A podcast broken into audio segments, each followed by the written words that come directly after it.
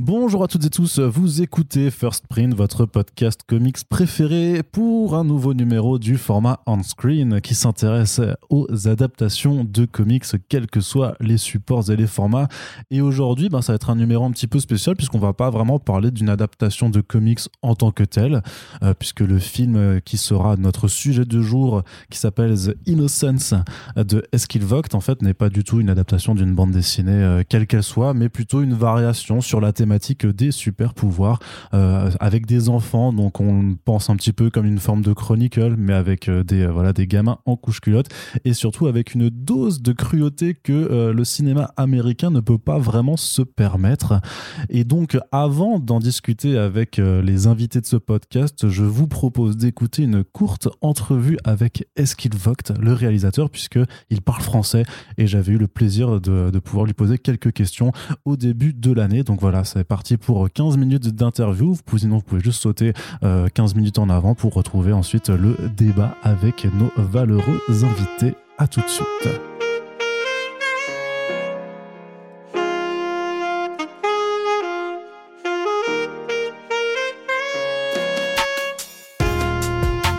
Nous sommes en compagnie euh, du réalisateur de euh, The Innocent, monsieur Eskil.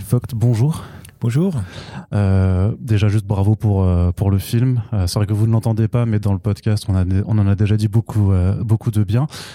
J'ai vu dans une interview que vous avez accordé un petit peu l'été dernier que c'est un film qui vous est venu avec, avec la naissance de votre premier enfant et que en fait ça vous a rappelé en fait ce que c'était l'enfance et notamment le fait que bah, les enfants n'ont pas du tout de, de spectre moral. Oui, en fait il faut avouer que, avant que j'ai eu des, enfants, je m'intéressais pas trop à l'enfance en fait. Euh, moi, moi, enfant, je voulais être adolescent, adolescent, je voulais devenir adulte euh, et adulte, j'avais pas ce côté euh, nostalgique par, rapport à l'enfance que pas mal de gens gardent toute leur vie. Moi, donc c'était grâce à mes enfants que je commençais à, à penser à cette période-là et quand j'ai vu mon fils euh, faire quelque chose, d'un coup, ça, a déclenché un souvenir d'enfance euh, chez moi, des choses très banales, mais, euh, auxquelles je n'ai pas pensé depuis. Et, dans, l'instant, j'ai ressenti l'émotion, l'état de l'enfance, et, et puis ça disparaît parce que c'est radicalement différent de, de, notre vie d'adulte, mmh. de notre manière de, de, apercevoir le monde. Et donc, je me suis dit que, que là, que là c'est intéressant ce monde euh, d'enfance. Peut-être je peux faire un film sur le monde un peu secret des enfants. Et, euh, et bon, et euh, c'est parti de, de là. Et alors pourquoi utiliser le, spectre aussi des, super pouvoirs, enfin vraiment des, pouvoirs, parce que c'est quelque chose qu'on avait déjà vu aussi dans Thelma. L'héroïne avait aussi des, bah, capacités euh, surnaturelles. Donc là, pourquoi vous avez décidé de, mêler ces, thématiques de pouvoir à des enfants? Et, je, prolonge juste ma pensée parce que nous, quand on parle souvent de, bah, de super héros, on a toujours ce grand principe euh, des pouvoirs et des responsabilités, alors que justement avec des gamins bah, c'est beaucoup plus euh, flou d'avoir des responsabilités euh, quand, quand ah, ils n'en ont pas. Et voilà, c'est ça. Et c'est ce qui va amener à des, à des événements qui sont euh, particulièrement cruels dans, dans le film. Non, en fait, l'idée qui m'est venue, hein, c'est plus sur la magie de l'enfance. Hein, et j'avais l'idée de que dans le jeu, quand il y avait des enfants qui jouent ensemble, il se passe quelque chose de, de magique, de, inexplicable. Et puis ils rentrent chez eux et euh, dans leur maison respective. Et, et, là, la magie n'est plus là. Donc on se dit, bon, est-ce que c'est leur imagination ou est-ce que c'est -ce c'est vraiment passé comme ça? Et je me suis dit, bon, ça aurait été intéressant de faire un film où ça se passe pour le vrai. Euh, donc cette, cette magie euh, enfantin, que ça existe. Et euh, peut-être c'est quelque chose qu'on perd euh, adulte, mais, mais il y avait quelque chose. Hein. Et donc ça a commencé comme ça. Et donc j'ai développé cette idée-là. J'ai eu cette et je me suis dit bon, c'est quoi les conséquences? Il, il a des enfants qui ont des pouvoirs comme ça. C'est dangereux pour un enfant d'avoir des pouvoirs. C'est comme donner un, pistolet à un, enfant, tu sais que ça va mal finir. Donc euh, c'est euh, et parce que on enfant, on, cherche toujours ses repères moraux, on et on n'a pas de responsabilité parce qu'on a on ne gère pas nos émotions, nos impulsions, on, on oublie les conséquences. On voit beaucoup avec le personnage de Ben, qui est le, bah, justement celui qui est le plus soumis à ses pulsions, à ses pulsions de colère, à ces, justement c'est bah, les, les, colères de gamins qui prennent des proportions tout à fait différentes Ouais. bah, quand on a, on a des pouvoirs. Et comment vous avez fait pour gérer quand même aussi la, la montée en tension Parce qu'au début, effectivement, il y a cette forme de magie, ils découvrent qu'ils ont des pouvoirs et c'est plutôt sympa. Et puis petit à petit, graduellement, on va quand même plonger bah, bah, vers l'horreur, hein, vraiment. Comment est-ce qu'en en tant que réalisateur, on gère ces, ces, ces moments de tension à, c'est, en fait, il avait des, euh, des, des vrais défis parce qu'il a le côté surnaturel, mais au début, euh, c'est un truc assez innocent. Euh, et, euh, euh, mais euh, il y a aussi des, des autres. euh, comment dire Le film cache pas. Dès, le- dès le début, on voit que, que les enfants ont des impulsions un peu cruelles. Euh, donc, euh, déjà, ça commence par, par là, en fait. ouais, notamment sur les Donc, deux euh, sœurs hein. donc il a des, il- il- de- donc c'est ça au début qui, qui crée le malaise, qui annonce que il va se passer des choses pas très agréables, hein, mais ça vient des personnages. Et, et pour moi, c'est important que le danger, le, euh, le, suspense, euh, les scènes d'horreur, que ça, que ça vient des personnages, que c'est pas une force extérieure qui, qui possède ou qui, tu vois, c'est, c'est euh, le bien et le mal hein, n'existent pas. C'est, c'est, des mots on s'en sert pour décrire les différentes impulsions de- qu'on essaie de gérer à l'intérieur de nous.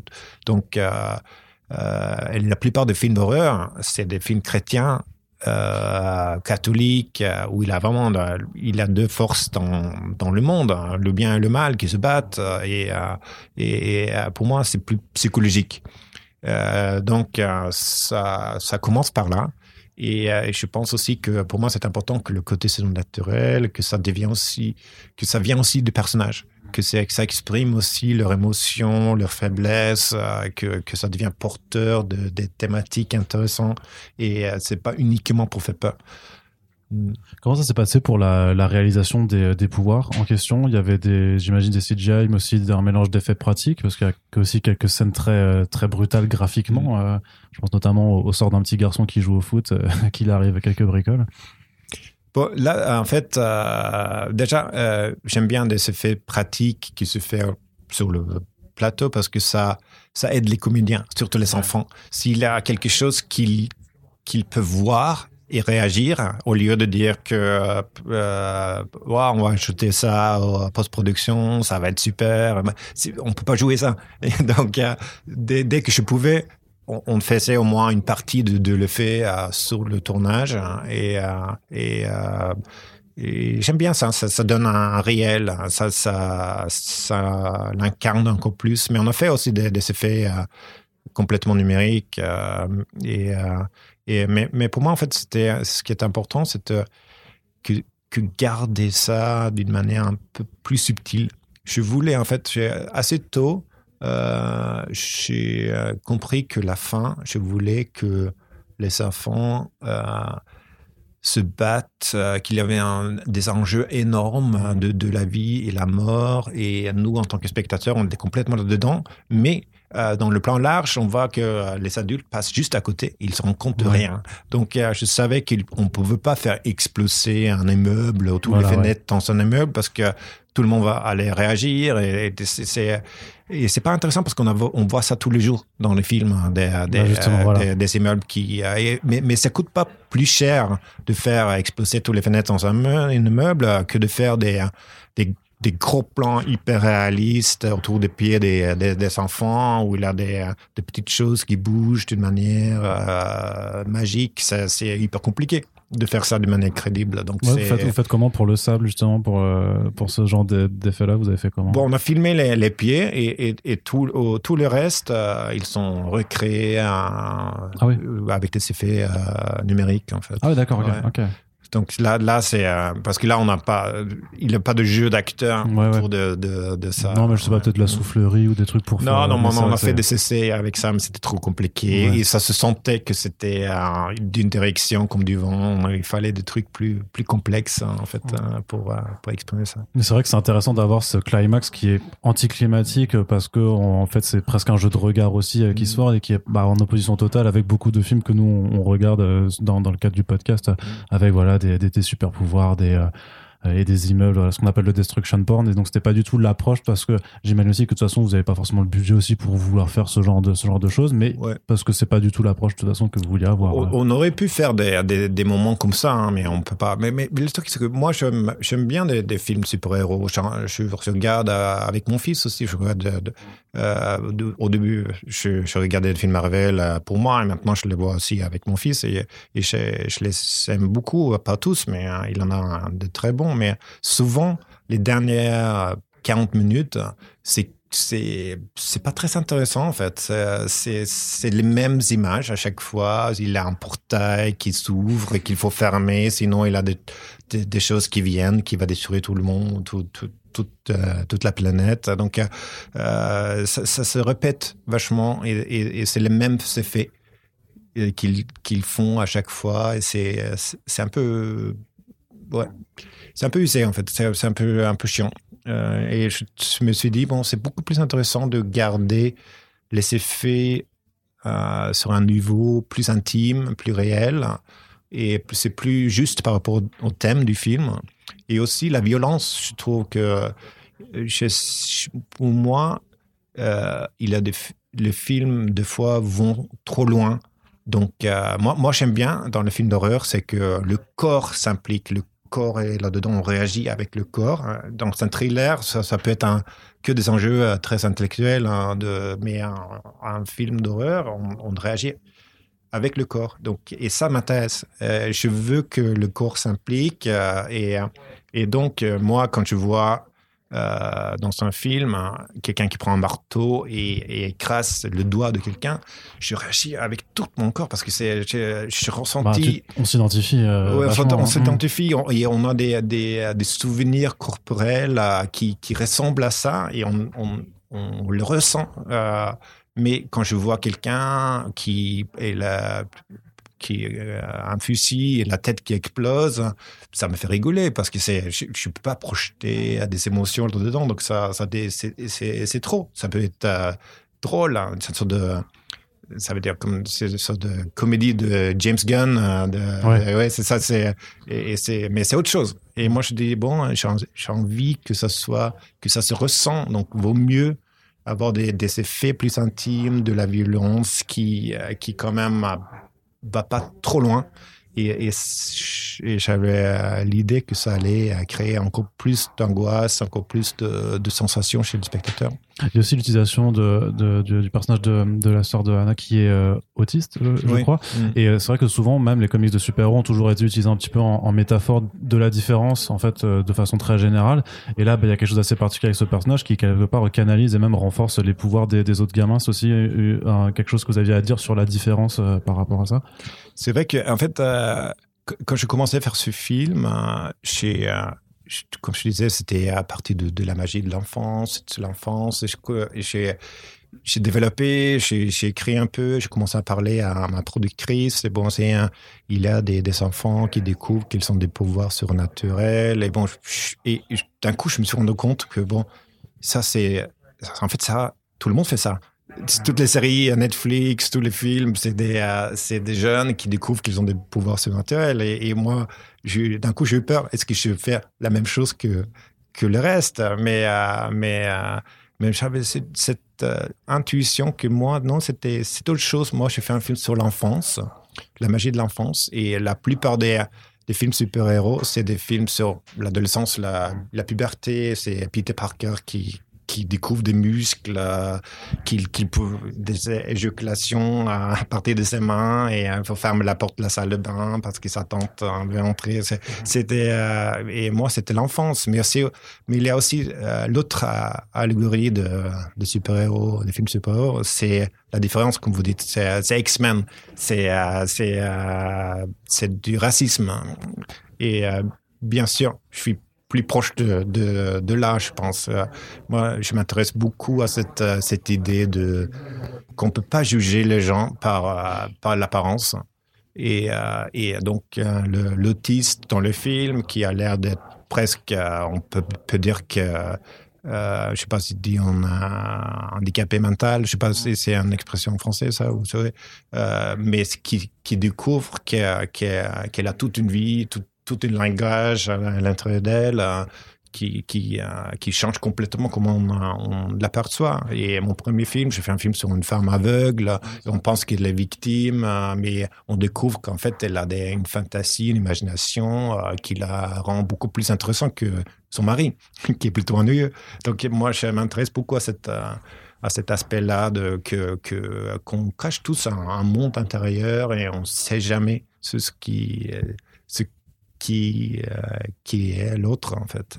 Très bien. Merci beaucoup, Eskil. Merci.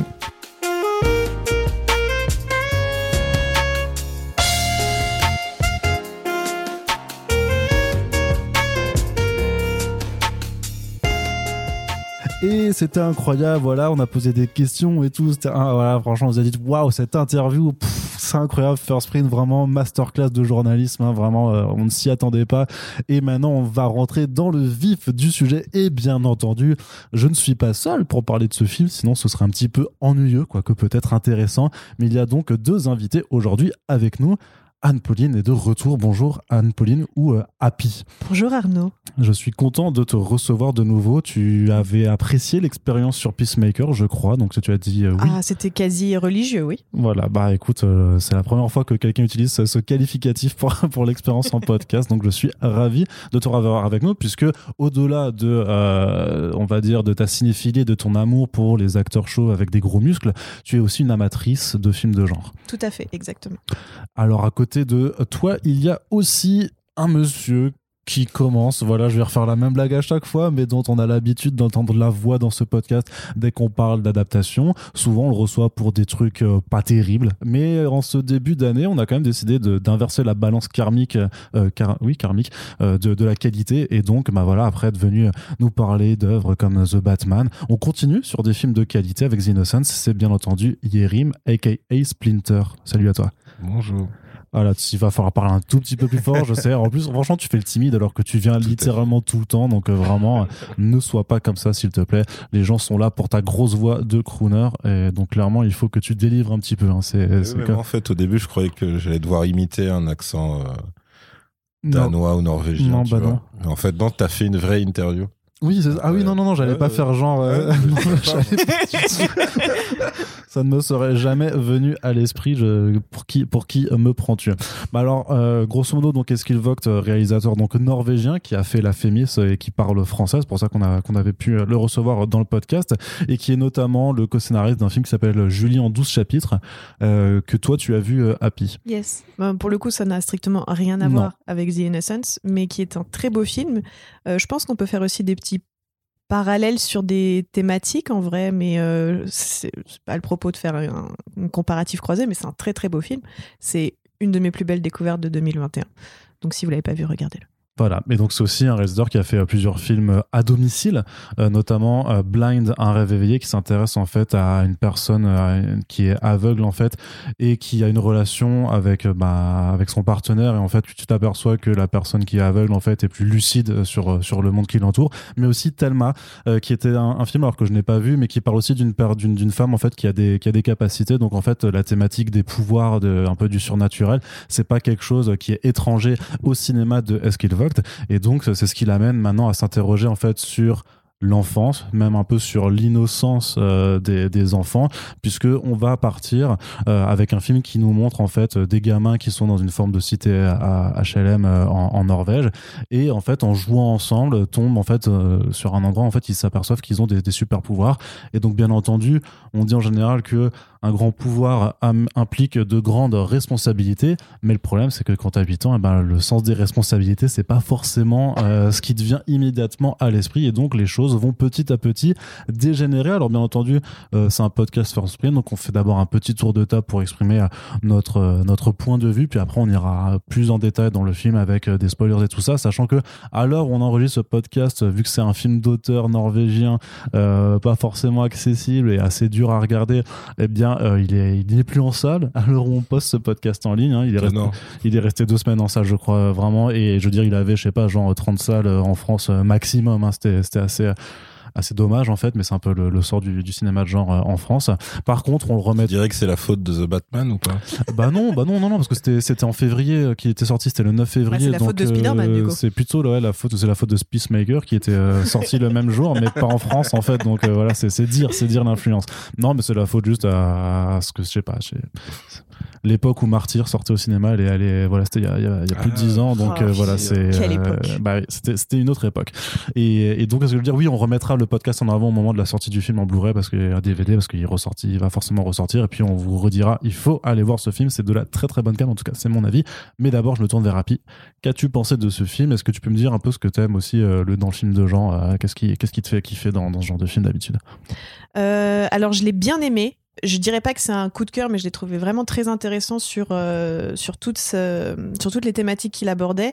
D'un point de vue visuel aussi, c'est un très très très beau film. Et j'ai bien aimé le fait que, euh, même si on aborde des thématiques qui sont assez inhérentes au film de genre, euh, de ce point de vue-là, il, il, était un peu audacieux d'un point de vue visuel. Il était peut-être un chouïa trop long et un chouïa trop sérieux pour ce qu'il essaye de nous raconter. Attends, mais euh, fais pas les grosses yeux. Je m'offusque déjà. Mais si, il est un chouille. Je trouve qu'il est un ch'touille trop long.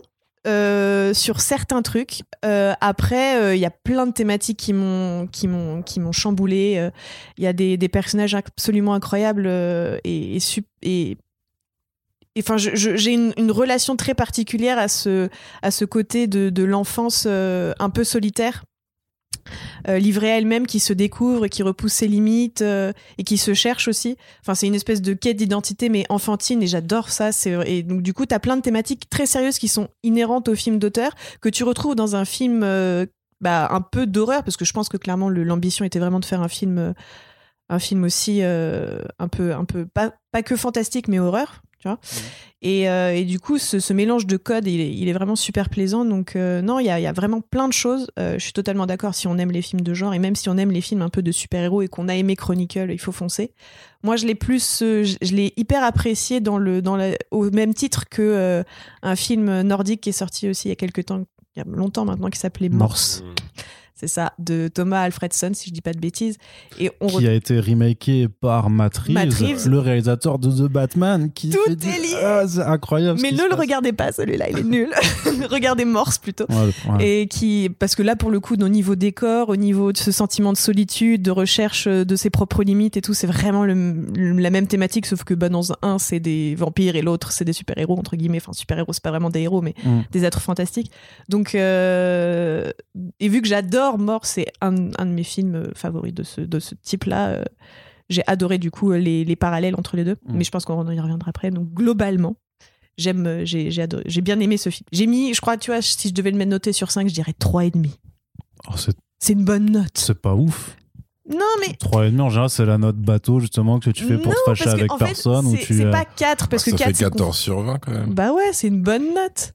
Parce que, Parce que toi, t'es scientifique, donc tu vois ça comme euh, Mais imagine, t'es euh, plus dans la philo ou la littérature, 14 sur 20, t'es le roi du monde. Mais ouais, moi, moi, perso, je viens du circuit, euh, du circuit littéraire, 14 sur 20, mais pour moi, c'est, c'est, enfin, genre, j'ai gagné la NFL, tu vois, genre, c'est un truc de ouf. Non, c'est, je trouve que c'est un très bon film, mais il y a ce côté un peu trop sérieux et un peu trop longuet.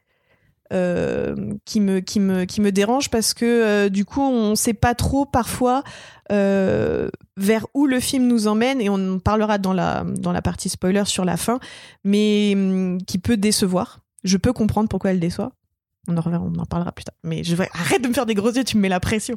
mais donc voilà, donc c'est pas non plus un énorme coup de cœur, mais pour plein de choses, il est vraiment super. Ce qui est bien, c'est que grâce à la magie du montage, je vais pouvoir enlever plein de mots. Et, et du coup, Anne-Pauline sera en train de dire ah, c'était un énorme coup de cœur. j'ai Ah, ad- j'ai adoré. euh, j'ai eu- voilà. Euh, Yérim, je me tourne vers toi aussi. Euh, toi qui d'habitude euh, préfère quand même le cinéma euh, blockbuster d'action bourrin avec euh, des effets spéciaux du des front. années, des années 2000 et tout Ouais, ça. tout à fait. Toi qui as quand même dit. Même en- des années 90. Ouais, c'est ça. Voilà. 80 même. Ouais. Steven Seagal, tout ça. C'est ça. Donc toi qui, toi qui clairement attends euh, Morbus euh, pour euh, être un peu le renouveau du film de vampire, hein, pour. euh, Du cinéma, du cinéma tout court. hein. J'ai pas peur de le dire. Ah bah voilà, il ose, il ose vraiment, on, on- on le lâche. Il est complètement lâché.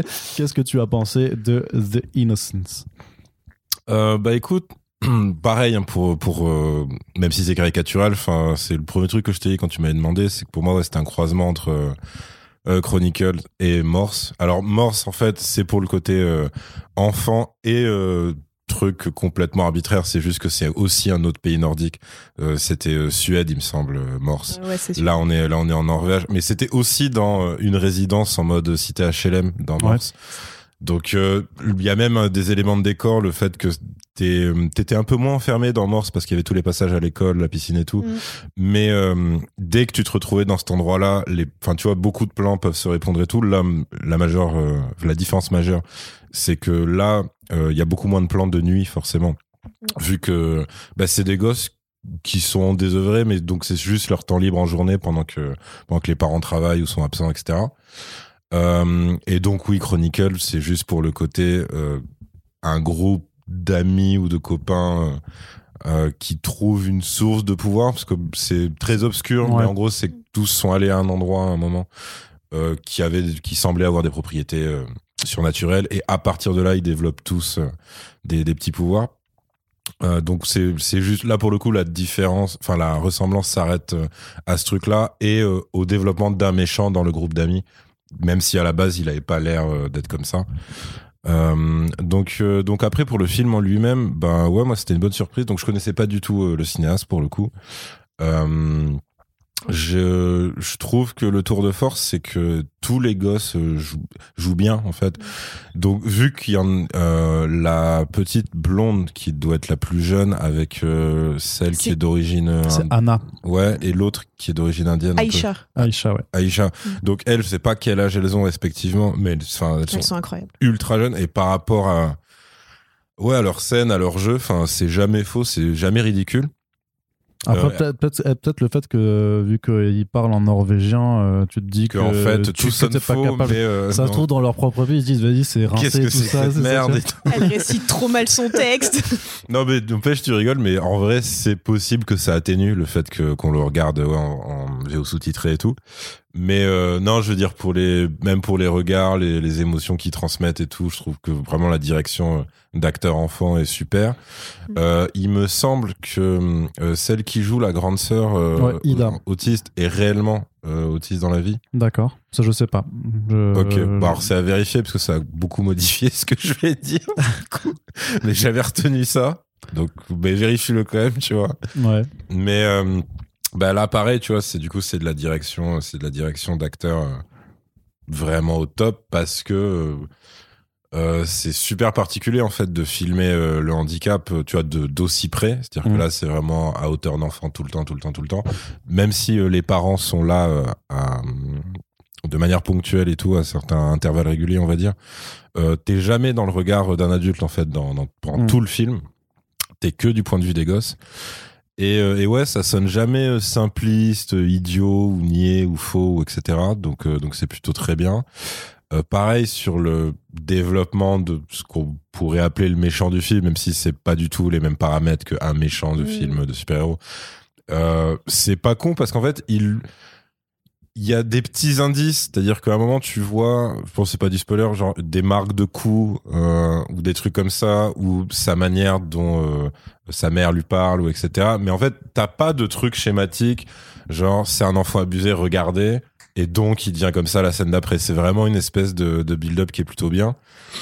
Euh, Qu'est-ce que je pourrais dire d'autre? Ouais, euh, ah si, un truc euh, qui peut être frustrant, surtout euh, si si, si tu fais la connerie d'essayer de les comparer justement, même un truc en mode euh, fan footage comme Chronicle, c'est qu'évidemment le budget n'a rien à voir avec euh, une prod US. Non, bah non. Mais je trouve que le le réal est quand même assez astu- astucieux dans sa manière de de filmer les super pouvoirs en fait. C'est-à-dire qu'évidemment c'est euh, c'est presque anti-spectaculaire quoi ce qui se Mm. passe euh, à l'image. Mais vu que t'es du point de vue des gosses, en fait, c'est impressionnant. Donc, euh, donc ça, c'est euh, c'est effectivement pas con. Euh, je pense même, j'ai pas comparé les budgets, mais je pense que même un truc comme Morse devait avoir plus de, de budget. Bon, en par termes rapport à d'effets spéciaux, ouais. Ouais, voilà, Oui, par oui, rapport oui, à ouais. certaines scènes et tout. Euh, même si, pareil, ça jouait beaucoup sur le hors-champ et tout, mais je pense qu'il y a quand même certains, certains effets. euh. Là, clairement, c'est vraiment de l'astuce pure et dure. Euh, Est-ce que je l'ai trouvé long? Pas vraiment. En fait, j'ai trouvé surtout contemplatif, mais une fois que je suis rentré dedans, ça m'a pas dérangé, en fait. Par contre, après, alors pour la fin, en fait, pour moi, la fin, on va dire l'équivalent d'un affrontement final entre, entre un héros et un méchant. Là, oui, c'est anticlimactique à fond parce que euh, je sais, enfin, je sais pas, enfin, t'as l'impression qu'en fait, il, il voulait pas sombrer dans justement un truc trop frontal et du coup que sa solution, c'est ce qu'il a fait. Mais pour le coup, moi, je trouve que la fin, moi, elle, me- elle me va, mais parfaitement. D'accord, Au contraire, moi, pour moi, le, le, le film a encore plus de valeur grâce à cette fin qui est très anticlimatique. J'adore Ouais. cette fin, je la trouve super. Elle est, elle est vraiment. euh, Enfin, je pense qu'on en parlera vraiment Mhm. en partie spoiler euh, plus librement, mais elle est, elle est dans sa façon d'être filmée, de, dans tout le cadre qui entoure les personnages dans cette scène finale, tout est parfait. Je trouve qu'elle est vraiment cette, cette scène finale est incroyable. Et du coup, après même, mais pareil, sans, sans, sans que je rentre dans les détails, on va dire la, la fin, la toute fin, euh, en fait, je me la surpassais parce que j'étais pas sûr d'un truc qui, en fait, a, une implication, euh, on va dire, euh, en termes d'émotion, en fait, qui est beaucoup plus vénère que ce que tu pourrais penser. En fait, c'est juste le dernier plan du film, en fait. Et pareil que du coup, quand tu l'as, tu fais ah oui, d'accord, c'est euh, pour le coup, ouais, c'est super triste et tout. Et donc ouais, non, pour moi, euh, bonne surprise. Et puis pareil, c'est euh, que soit le cinéma d'horreur ou le cinéma, on va dire fantastique, surnaturel, etc. euh, soit les enfants sont effacés ou absents ou réduits à euh, c'est une sorte d'objet trimballé par un héros euh, qui doit protéger à tout prix mais en fait l'enfant en tant que tel n'est pas un personnage quoi tu vois et euh, ou alors euh, ils sont juste bannis c'est-à-dire par exemple le cinéma d'horreur euh, il en a plein où en gros ils disent ouais mais en fait si on les intègre ça veut dire qu'il va bien falloir en tuer à un moment et ça on peut pas le filmer. Donc du coup comment on fait machin. Donc c'est vrai que c'est un truc qui s'est raréfié euh, dans, dans, dans ce genre de cinéma. Et là du coup euh, non enfin ils y vont. Ben, c'est pas c'est plutôt bien filmé c'est pas dérangeant ça sombre pas dans ni dans de la surenchère ni dans un truc qui serait trop timide pour ce que ça montre. Donc non je trouve que c'était ouais c'était vraiment une bonne surprise de bout en bout. Le seul truc pour pas le survendre c'est vraiment qu'il faut être prévenu que c'est un truc minimaliste. Voilà c'est tout Très bien. Non, c'est pas comme parce qu'il y avait un film qui venait aussi, je crois, d'Europe du Nord qui s'appelle The Children où c'est en gros euh, c'est ouais, plusieurs familles qui vont dans un chalet avec leurs gamins. Justement les gamins sont pris du- du- du- d'une d'une folie et commencent à vouloir buter leurs parents. Et du coup tu te trouves avec des parents qui doivent buter leurs gamins. Et c'est ultra sauvage et c'est assez jouissif en fait. C'est vraiment le film à regarder si t'aimes pas les enfants des autres tu sais quand tu commences à, quand tu commences à être le seul à ne pas avoir d'enfants et que tout le monde t'en parle à côté clairement c'est le, le film un peu qui sort. Après, si t'es vraiment dans le sadisme et que tu connais des couples où, euh, où la meuf est enceinte, tu regardes juste la saga Alien et ça suffit normalement. oui c'est vrai que ça il y a quelque chose d'un petit peu d'un petit peu traumatisant mais c'est sur- vrai que dans le, dans le cinéma d'horreur, t'as quand même une, enfin, t'as une, un- une sous-catégorie où, euh, où t'as vraiment un- une thématique sur les enfants, euh, les enfants horreur, tu sais, où Ouais. c'est souvent des enfants possédés. C'est globalement ça dans le cinéma d'horreur, c'est l'enfant Ouais. qui est possédé ou qui est. euh, avec The Omen, Children of the Corn tout Ouais, ça tout ça, ou même, euh, ou même plus récemment chez Mike Flanagan dans ses Haunting Hill. Mm. C'est, tu vois, c'est vraiment le côté, les enfants sont des vecteurs en fait de l'horreur et c'est eux qui transportent bah, un démon ou une un fantôme, etc. Et du coup, c'est, bah, c'est pas nouveau. Enfin, l'exorciste a commencé en premier avec les enfants possédés, tu vois. Et du coup, il y a une dimension euh, dramatique qui, comme tu dis, peut être souvent euh, totalement euh, stoppée par le fait que à la fin on se dit bah ouais mais qu'est-ce que je fais de mon gamin? Je vais pas le tuer enfin le cinéma Mm. américain est très est très enfin est très frileux sur le fait de, de, de, de faire mal à un enfant. Euh, je pense à la scène d'intro dans Conjuring 3 qui est sortie l'année dernière, je crois, Conjuring 3 est sorti l'année dernière, où c'est du coup euh, un exorcisme avec une scène absolument affreuse où t'as le gamin qui est possédé, mais du coup t'as tous ses os qui se désossent. Mais du coup, à la fin, bah ils sont ils peuvent pas le buter enfin tu vois c'est alors qu'une une femme euh, ou un homme euh, d'âge adulte qui est possédé bon elle meurt c'est triste oulala je suis chez les mais un enfant c'est dur c'est très dur et je trouve que là du coup on n'a pas peur d'aller dans le dans le jusqu'au boutiste de que ce soit du pas du body horror parce qu'il y en a pas dans The Innocence mais mais dans le enfin ouais bon. Une petite scène. une petite scène oui mais c'est pas euh, ça va pas trop loin non plus Hmm. dans le dans le, le corps désossé Ouais, euh, dégueulasse ouais, tu vois Mhm. et euh, et du coup je pense que euh, ça fait c'est un peu rafraîchissant aussi de voir euh, qu'on n'a pas peur de faire du mal aux enfants c'est horrible ce que je suis en train de dire mais du parce que je Tout pense ça que sera, c'est- sera retenu contre toi, ton procès. Ouais, euh, de tu- montrer leur sadisme Ouais, et leur ça. sadisme Ça et ça, après, c'est- ce sera plus en spoil, mais euh, Ouais. c'est vrai que pour les trucs comme ça, ouais, t'as le, le thème de la possession, ou alors c'est un enfant qui en fait n'en est pas un, Ouais. genre Esther, Esther ouais et du ou coup euh, euh, le, le type euh, l'anti-Superman, je sais plus le titre. Ah oui, il y a Brightburn. Brightburn, tu vois, c'est Brightburn, ça, ouais. c'est pour dire en fait, euh, il y a une matrice extraterrestre qui euh, provoque ça. chez oui, genre leur sadisme est excusé par le fait Voilà. qu'ils sont possédés par un démon ou un adulte fantôme, mais du coup ça s'excuse quoi. Donc euh, là, euh, là c'est pas le cas parce que c'est leur développement personnel, mais c'est la thématique de toute façon du du film. Donc euh, Ouais, c'est ça.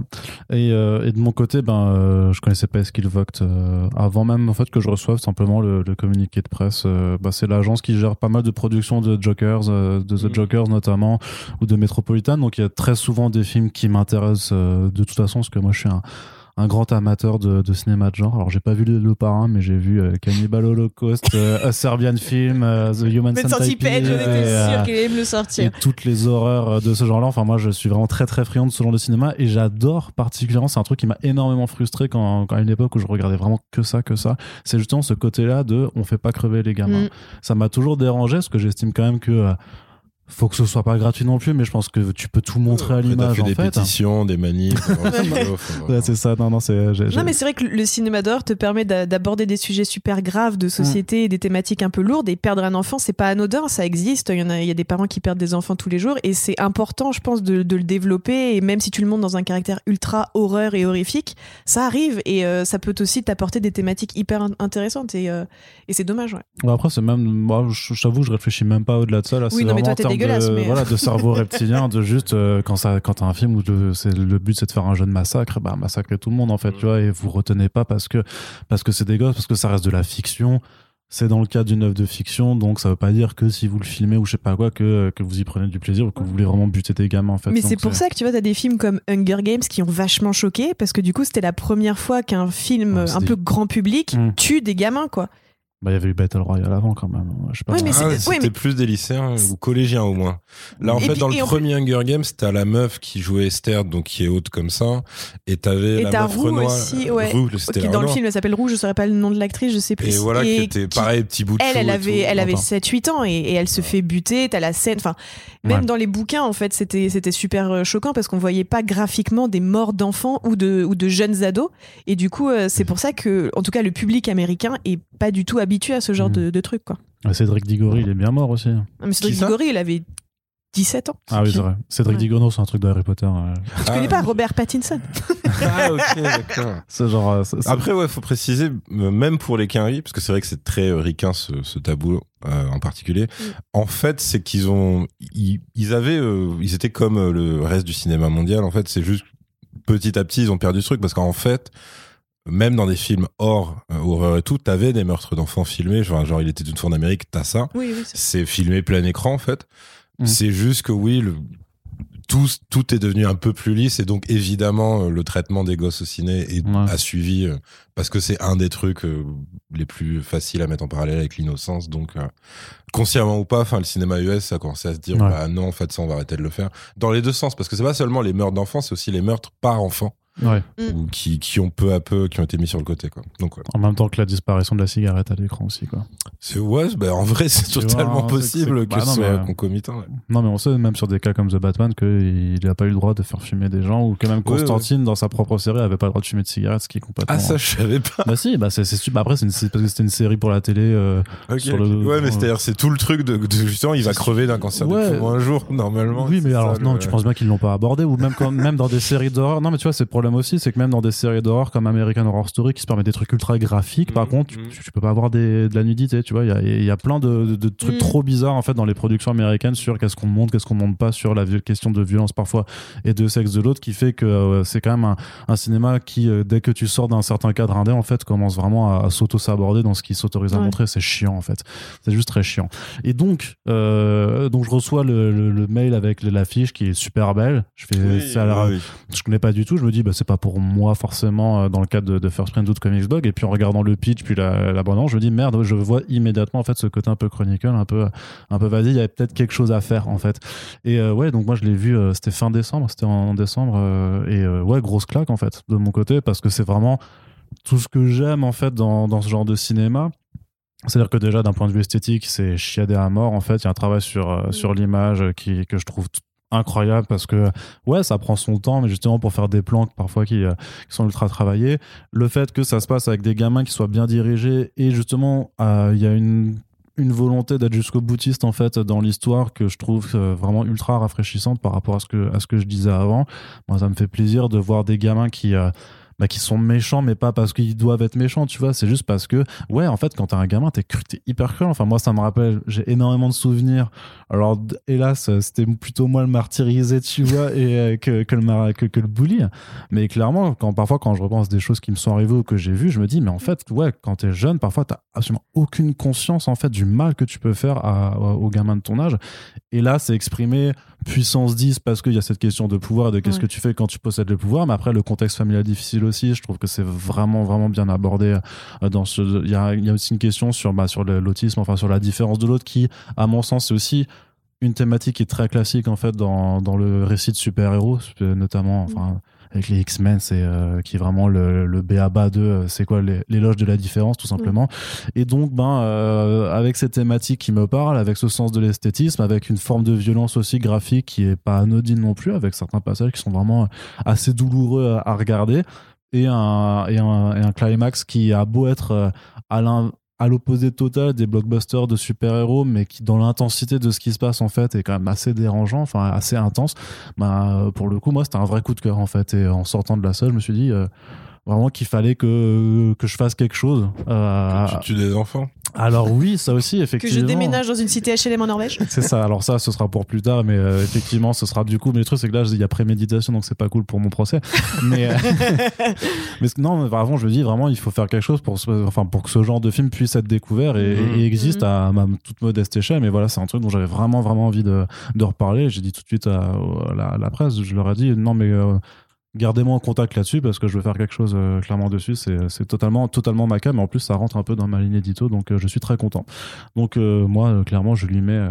c'est vrai que j'ai pas eu le temps de rédiger de critique. Au final, je le referai pour la, sortie du Blu-ray. Pour moi, c'est du 4,5 sur 5. C'est vraiment. c'est mais peut-être pas, oui, alors peut-être que c'est pas le meilleur film le plus incroyable du monde et qu'on peut y trouver des longueurs ou qu'il y a des choses qui peuvent ne pas plaire, mais je trouve que c'est un cinéma qui est si rare maintenant, en fait, ou j'ai l'impression en tout cas, qui est vraiment devenu rare et précieux que pour Mm. moi, c'est devenu vraiment important de, de vraiment euh, défendre euh, ce style de cinéma, ce style d'histoire, en fait, avec des, voilà, un réalisateur qui a des choses à raconter euh, sur, sur- et sur plusieurs angles différents, qui sait euh, gérer des gamins, parce que c'est super dur de, de gérer des gamins, effectivement, comme le disait Yerim.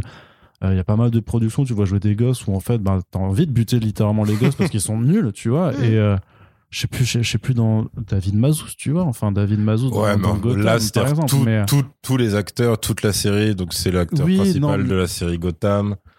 Donc, euh, C'est une tête à claque. C'est vraiment. C'est un- Mm. gars. Il, a commencé à 12, il termine du coup à 17 ans et euh, le, le- le gars est de, est de pire en pire. Parce que voilà, il y a plein de films où tu vois des gosses, même franchement, les gosses de A Quiet Place, ils me saoulent par exemple, tu vois. Je les trouve. je trouve- Quiet Place, c'est. euh, Ah oui, oui, d'accord. Krasinski et Emily Blunt, là. Blunt, je les trouve ouais. chiants, je les trouve chiants. En plus, ils sont, enfin, leurs personnages sont débiles. Ou même dans la série The Walking Dead, dans les premières saisons, quand le Oh, gamin il était Ah, avec encore le petit. Carl. Carl. Oh là là. Carl, franchement, t'avais envie qu'il se fasse bouffer par les onzons au début. hein. Ah ouais, c'était horrible. Ouais, ouais, Mais. Après, ça s'est amélioré parce que du coup, le gars, il a quand même, il est quand même resté genre 7 ans, je crois, dans la, dans la Je série. pas, moi, je crois que je me suis arrêté au bout de la saison 2. je crois qu'il il meurt. Pardon, spoiler, dans la saison quoi 9, 8, je sais pas. Bon, bon, ça fait quand même très longtemps, donc à mon Mm. avis, entre temps, il a quand même un peu appris à. Mais il était horrible au début, il était insupportable. Bah, en même temps, Ça fait même pas de Karl- pitié quand sa mère elle meurt quoi, hein, franchement. Oui, mais en même temps, sa mère aussi était une. Enfin, ouais, le elle aussi, personnage, elle aussi. le personnage était devenu insupportable. euh, D'ailleurs, ouais, enfin moi c'était, euh, je sais plus si c'était dans quelle chronique j'avais mis ça, mais c'était euh, Karl Grimes. euh, il a pas un arbre généalogique, il a juste un panneau avec marqué fils de pute en fait. C'est voilà. c'est, de la et punchline. effectivement, je souhaitais la mort de toute cette famille parce que le père était aussi devenu une merde. Mm. Il arrêtait pas de dire Carl et en plus l'acteur il prononçait Carole à chaque fois, personne ne sait pourquoi.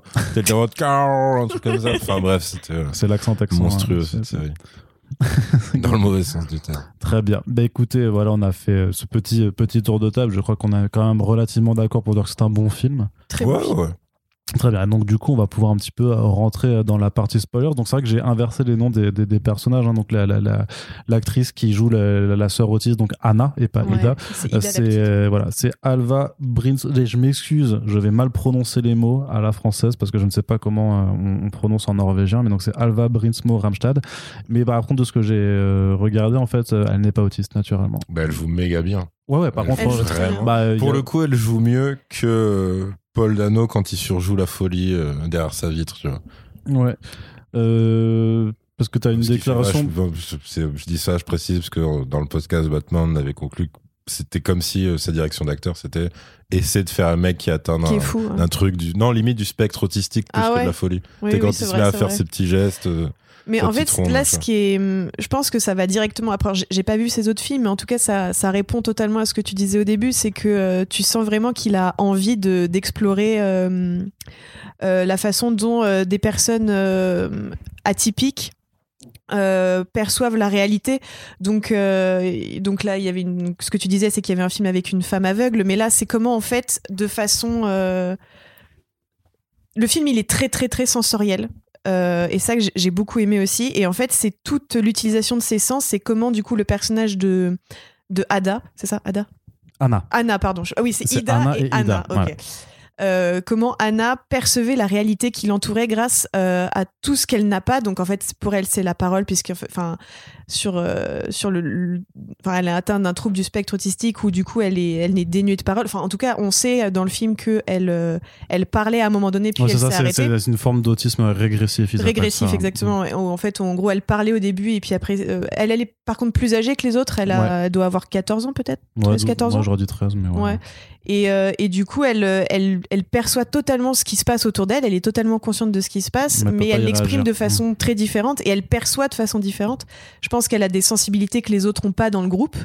Et, et ça, c'est hyper bien montré parce que du coup, à aucun moment, le... il y a un côté. euh, misérabiliste, tu vois, ou, ou diminuer. Le réalisateur la présente pas du tout comme ça. Au contraire, il, il montre juste, ni non plus que à la façon très Hollywood de dire euh, regardez, elle est autiste, mais elle sait faire plein de trucs mieux que les autres. Pas Mm. du tout. En fait, elle est juste différente. Elle perçoit les choses différemment. Ça la rend ni meilleure ni pire. Elle est juste différente des gens qui l'entourent. Et ça, c'était hyper bien fait parce que du coup, c'était, euh, il y a vraiment cette retenue et cette justesse dans le filmer le handicap que j'ai trouvé hyper, euh, hyper rafraîchissante et importante. Et, euh, et ouais, la- l'actrice joue super bien. C'est peut-être dommage de ne pas avoir pris une vraie personne euh, autiste, mais pour le coup, elle le fait très très bien et elle est vraiment dans une très bonne retenue. Et, euh, et donc ça, c'était vraiment super, euh, super à regarder quoi. Mm. Et puis tu, tu vois même le, le, le rapport en fait, la dualité qu'il y a avec sa, avec sa petite sœur, euh, Ouais. donc, euh, donc Ida, alors qui est jouée par une autre actrice dont je vais hélas écorcher, euh, écorcher complètement le nom, elle ne m'en voudra pas, donc c'est Raquel Lenora Flotum. J'imagine que ça se prononce comme ça. Le haut barré, je sais vraiment pas Il va falloir faire du Duolingo norvégien ce Ouais, soir. c'est ça. Non, mais euh, je suis désolé, euh, Ra- Raquel, vraiment. Et, en- et en fait, tu vois, en fait, ça- le fait que c'est sa sœur et qu'elle l'aime vraiment, Ouais. et en même temps, il y a un problème de, elle se sent délaissée parce que justement, ses parents visiblement sont clairement plus que sur leur sœur depuis qu'elle depuis qu'elle a développé euh, sa forme d'autisme. Il y a même une scène au début qui est ultra cruelle. Ouais. En- où- enfin, et, et ça donne déjà le ton en fait un petit peu du genre, ok, c'est c'est vraiment des gamins dans, dans ce que ça peut être de méchant où elle fout des, euh, des, des tessons de verre en fait dans Ouais, les chaussures de sa sœur pour lui faire mal en fait et pour la faire réagir peut-être pour euh, Ouais, bah, dès la première scène. Première scène où elle la pince, ouais. oui elle la pince fort. aussi ouais ouais Et tu sais seulement quand Aïcha arrive, parce que là tu dis ouais de toute façon elle sent rien. Mm. Et Aïcha dit bah si en fait euh, elle a, elle a super mal, c'est Ouais. juste qu'elle l'exprime pas. Et, euh, et là, en fait, oui, c'est à partir de là que leur relation Elle entre sœurs change. évolue et commence à changer. ouais. Ouais, et euh, bah, du coup, avec ce, ce personnage aussi de, de, de Anna qui commence à être utilisé au final comme une forme de, de vecteur en fait qui permet aux trois autres gamins de Mm. canaliser un petit peu leur pouvoir et de, de se parler presque de façon euh, télépathique. Ouais. Et là aussi où ça passe dans une forme de mise en scène qui est très très très économe au final. Bah, si tu compares avec un truc, parce que c'est un truc qui est, qui est très Stephen King, ça pour le coup, le côté groupe Ouais. d'enfants, machin. Ouais. Et il y a, il y en a un en particulier, euh, bouquin, mais qui a été adapté en film, sauf que le film est vraiment pas, pas bien du tout. C'est, s'appelait euh, Dreamcatcher. Oui. Et voilà, avec des aliens qui sortent de l'anus des gens. Ouais, ouais, ouais. Un film après, dans- incroyable avec Damian Lewis et Timothy Olyphant. Tout à fait. Et euh, après, euh, Morgan Freeman qui a des sourcils incroyables. aussi. Exactement. Et Ouais. Thomas Jane aussi, je Et crois. Thomas Jane qui est là aussi Ouais. dans le groupe. Mais ils sortent Ouais. vraiment du cul des, des mecs dans le bouquin aussi. hein. Ah ouais, je sais, j'ai lu, j'ai lu le bouquin, c'est pour ouais, ça. Après, j'ai vu le film que pour ça. Ah, je voulais voir ça. Ah ouais. Ch- chacun son king. hein. Mais ouais, non, t'avais. Euh... Eh oui, et, c'était euh, Jason Lee, le quatrième, euh, à lunettes euh, dans le groupe de Ah, C'est potes. vrai, t'as Donc raison. c'était un casting très euh, improbable en fait à réunir. Mais moi, j'avais regardé le film que pour le casting. Hein, D'accord, ok. On va pas- Comme tous les films. Et, euh, et Tom Sizemore aussi d'ailleurs. Et euh, en gros, si tu compares justement les scènes de, euh, on va dire télépathie, même si, enfin, c'est pour faire un raccourci, euh, c'est ultra grossier, tu vois, dans Dreamcatcher le film. Alors que c'est la même chose et c'est même le même rapport au handicap parce qu'en fait, ce- le- la source de leur pouvoir et de leur lien, c'est leur pote euh, qui est handicapé lui. Alors du coup, c'est c'est pas du tout euh, euh, lié à l'autisme, c'est c'est une pathologie qui est non identifiée, c'est juste euh, ce qu'eux ils disent tout le temps Down syndrome, mais en gros voilà, c'est un, c'est un mec qui est handicap mental. Et euh, et sauf que pour le coup, ce film The Innocent fait plus euh, Stephen King que plein d'adaptations de Stephen King vrai. qui euh, soit par manque de temps parce que c'est un peu bâclé parce que c'était des téléfilms soit par manque de talent soit juste par manque de moyens euh, ne savent pas ou ne peuvent pas euh, bah ouais euh, retranscrire vraiment ce, ce truc très particulier de Stephen King quand il décrit des groupes de gosses avec un pouvoir au milieu et ce, ce film en fait il arrive sans, je sais pas du tout si c'est une des influences ou pas du mec mais euh, enfin moi ça m'a vraiment fait penser euh, fait penser un peu à cet aspect là mais fait euh, de manière subtile en fait c'est à dire qu'effectivement quand là là on est en partie spoiler On est passé en partie spoiler. hein, oui. donc euh, le on va dire l'évolution de Ben qui est donc le petit garçon qui devient Ouais. le méchant Donc euh, Sam Ashraf. bah non, outre le fait que comme les autres du coup Sam Ashraf joue euh, super bien Mm. c'est à dire que pareil c'est quand tu fais jouer un enfant euh, et que il doit avoir un rôle de méchant entre guillemets parce que c'est pas aussi simple que ça euh, c'est super euh, compliqué de pas tomber dans une espèce de, de caricature absolue où il va se mettre à foncer les sourcils ou faire des trucs euh, qui sont trop évidents en fait. Et là, ouais, la, la direction est bien parce que euh, t'as la lente évolution, c'est-à-dire que tu vois vraiment que c'est un mec en fait qui a une vie de merde, euh, qui s'ennuie mais à un degré euh, impossible. Et dès que t'as la scène où, bah quand même comme euh, comme loisir en fait, c'est c'est un gamin qui jette des chats euh, du haut du, du haut de la cage d'escalier pour voir si euh, ils retombent sur leurs pattes et tout. Donc sauf qu'évidemment quand tu dépasses une certaine hauteur, ça sert plus à rien, le chat s'explose. Et que lui, tu vois qu'en fait, il est toujours dans l'amusement face à ça. Euh, donc c'est lui qui l'achève et tout machin. Bah, c'est comme quand tu t'amuses à quand t'es gamin. Torturer à- des insectes, ce genre de exactement ça, sauf que là c'est avec un chat. Et, et du coup, donc lui, il, tu sens forcément qu'il va aller plus loin avec ses pouvoirs et tout. Euh, pareil, euh, t'as la scène où il se fait, euh, il se fait, enfin, il se fait pas, euh, si, il se fait bully, on peut dire, par un des gamins en particulier qui, qui joue au foot et tout, Ouais. qui le laisse pas jouer au foot et qui en plus se fout de sa gueule, commence à le taper, à lui envoyer le ballon dans la face et tout, au point que tu sais pas si c'est ce gamin-là qui l'aurait frappé en hors champ dans un dans un jour qui précède l'intrigue du film ou si c'est la mère qui le bat. Mais parce que pareil, tu vois, la mère lui parle ultra mal. Ouais. Et donc tu sens bien que ça va que ça va exploser à un moment. C'est pour ça que c'est ce mec qui se rapprocherait de d'Endian dans Chronicles en fait. Mhm. Sauf que c'est euh, ouais tout est plus finaux que ça en fait. Euh, parce que pareil, tu sens aussi, c'est beaucoup de trucs fonctionnent beaucoup plus euh, sur les non-dits et sur l'image et la mise en scène et le jeu des, des enfants acteurs que sur des trucs qui seraient tout le temps explicites parce que bah pareil, tu vois dans le je sais plus le nom du perso d'Indian mais en gros ce mec dans Chronicle tu le voyais euh, galérer avec les meufs, tu le voyais se faire bully, tu le, mais tu, de manière très régulière. T'avais euh, des scènes euh, assez longues avec son père où son père euh, le tapait, l'engueulait, le rabaissait, l'insultait. Là, en fait, c'est juste euh, une micro-scène à chaque fois. Et après, c'est juste sur sa gueule que le truc pèse et tu sens qu'en fait, c'est toute sa vie, c'est ça, quoi. Il a pas d'autre, il a, il a pas de, de, d'éclaircie, en fait, dans son quotidien.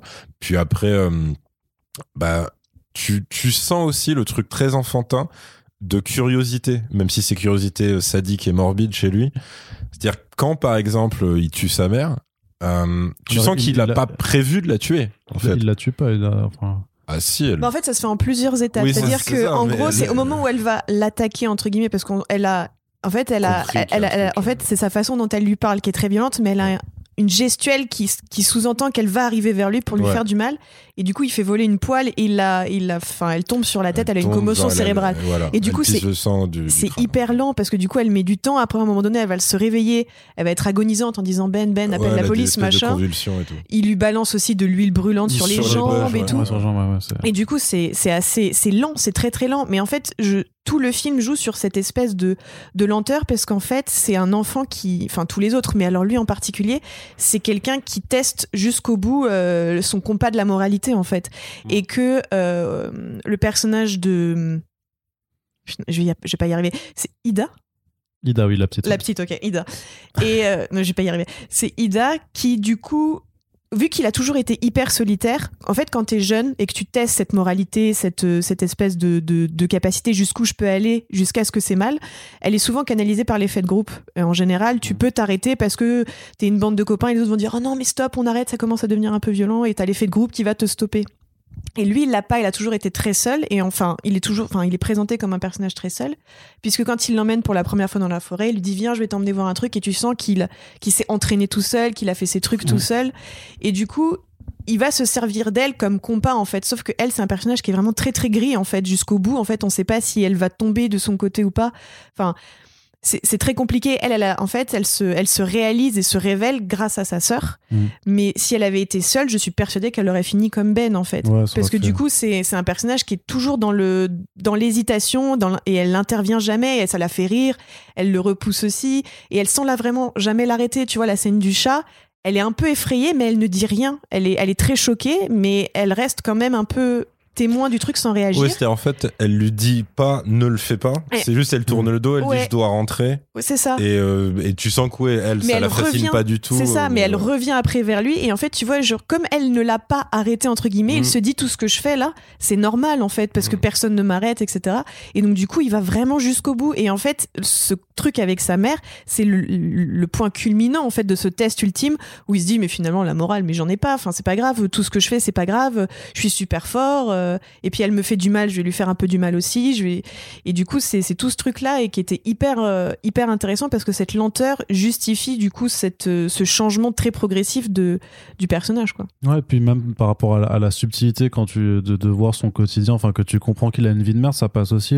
Par exemple sur euh, justement la première scène où ils essaient de se communiquer des, euh, des, des Mm. mots à distance ou à un moment, euh, grosso modo, t'as un truc c'est Ben sans le caca Bouddha, tu vois, un truc vraiment très très con. Mais le direct, en fait, Il fait, réagit. il tu- dois pas, te moquer de moi. non, c'est Ouais, ça. ouais, et ouais. c'est là que, en fait, c'est là que tu sens déjà que, ça- que c'est vraiment le premier moment où tu dis merde, ça, ça va partir en couille parce que Ouais. du coup, il, il essaie de, de, de jeter un caillou en fait à la figure de. Oui, De hein. de- ouais. Et, et c'est là que tu dis ah ouais, donc Non, le- carrément, il gamin- projette Aïcha par terre par Ah oui, il genre projette, pouvoir, oui, et il fait voler un gros caillou vers Ouais. la tête de de Ida. Ida. C'est Donc, et, et, et, et ça part de rien, ça part juste d'un ouais, euh, Loulou la galette, limite, tu vois, c'est vraiment Ouais. ce, ce genre de petite euh, boutade. Loulou entre- la galette. Ouais. Personne ne sait ce que c'est. Vous connaissez pas ça C'est un truc d'Alsace encore. Ouais, peut-être, je sais pas. T'as été sacrément boule, disent donc Loulou la galette. Non, ça vous dit rien. Non, Ah non sérieux, non Ah, mais non, Genre, c'est censé être quoi c'est un truc pour te foutre de. Je sais pas, c'est Loulou la galette. Non, sérieux? Non, sérieux J'ai jamais entendu. Vous nous direz dans les commentaires si vous avez déjà insulté de Loulou la galette. Non, mais qui- tous les gamins autour de toi, ils font Loulou la galette comme ça, tu vois, qui se foutent de ta gueule. Ah jamais non, de la je vie. te jure que non. non, je te jure, vraiment. Mais écoutez, si vous écoutez ce podcast et que ça vous dit quelque chose, s'il vous plaît, me laissez pas seul. Ah ouais. Me Non, mais laissez, ça, ça veut me laissez pas comme un- Ben, s'il vous plaît, et, et- et venez en parler dans les DM ou sur les réseaux. Parce que je suis sûr que, attends, il y a pas que moi qui, Moi, vécu je ça. moi, je suis surtout sûr que quand il y aura ta tête dans les journaux, on pourra plus dire euh, on n'avait rien vu, on savait pas quoi. Tu vois. Loulou la galette. Mais non, mais c'est vrai. Oh là là. Bon, bah écoutez, chacun son enfance euh, déprimante, euh, si, si, si vous voulez. Excuse-nous, on voulait pas invalider ton Non, expérience. c'est bon, bah, je, vais aller, je vais aller pleurer puis je reviens, quoi, parce qu'il y a des trucs qui remontent maintenant et vous, ne- vous ne me comprenez pas. Euh, mais, euh, mais ouais, enfin voilà, c'est ce genre de brimade, en fait, Oui, oui. un peu de, que tu essaies de prendre avec le, avec le recul, mais en même temps, quand t'as trois, quand t'es pas, pareil, t'as cet effet de groupe aussi de plusieurs personnes qui se mettent contre toi, où c'est ultra violent aussi à, Mm. à- vivre, et tu sens clairement que, que Ben, en fait, ne, ne le supporte plus, en fait, parce Mm. que C'est c'est ça. c'est devenu son, son quotidien et que Bah, c'est ça, en le fait, moindre truc, le, ouais. le- le fait déraper. Et au début, en plus, il pense à te trouver une amie avec En fait, c'est ça le vrai truc, c'est que c'est son seul, euh, pour le coup, ça devient son seul rayon de soleil, ce nouveau groupe d'amis de son âge et tout. Et du coup, le moment où, parce que c'est pas méchant en fait quand ils font des trucs comme ça, euh, le moment où ils font euh, de manière innocente pour le coup, euh, juste des vannes de gosses, lui en fait, ça le ramène euh, à, à tout le reste de sa vie. Et donc là, ça part en couille parce que lui, c'est des trucs qu'il peut plus supporter quoi. Donc ouais, ouais, complètement. Mais ça, pour le coup, c'est pareil. C'est pas dit explicitement, juste tu le comprends en voyant Sa réaction. son, ouais. sa réaction, Ouais. sa gueule et tout. Parce que c'est pareil, ils sont tous très mutiques en vrai. Mm. Et euh, vraiment, il y a beaucoup de choses qui passent juste par euh, les, soit les gestes, soit le regard à chaque fois. quoi. Je trouve que le regard, surtout, notamment, Ouais. bah, notamment avec Ben, qui, justement, enfin, il fronce pas les sourcils, mais Oui. tu vois dans ses juste, yeux que ça s'assombrit.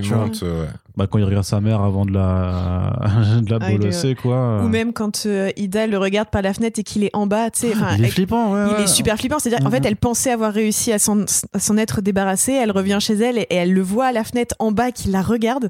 Mais j'étais pas bien. Genre le gamin il fait, il m'arrive au genou mais j'aurais été trop mal quoi. Je, je- franchement je déménage.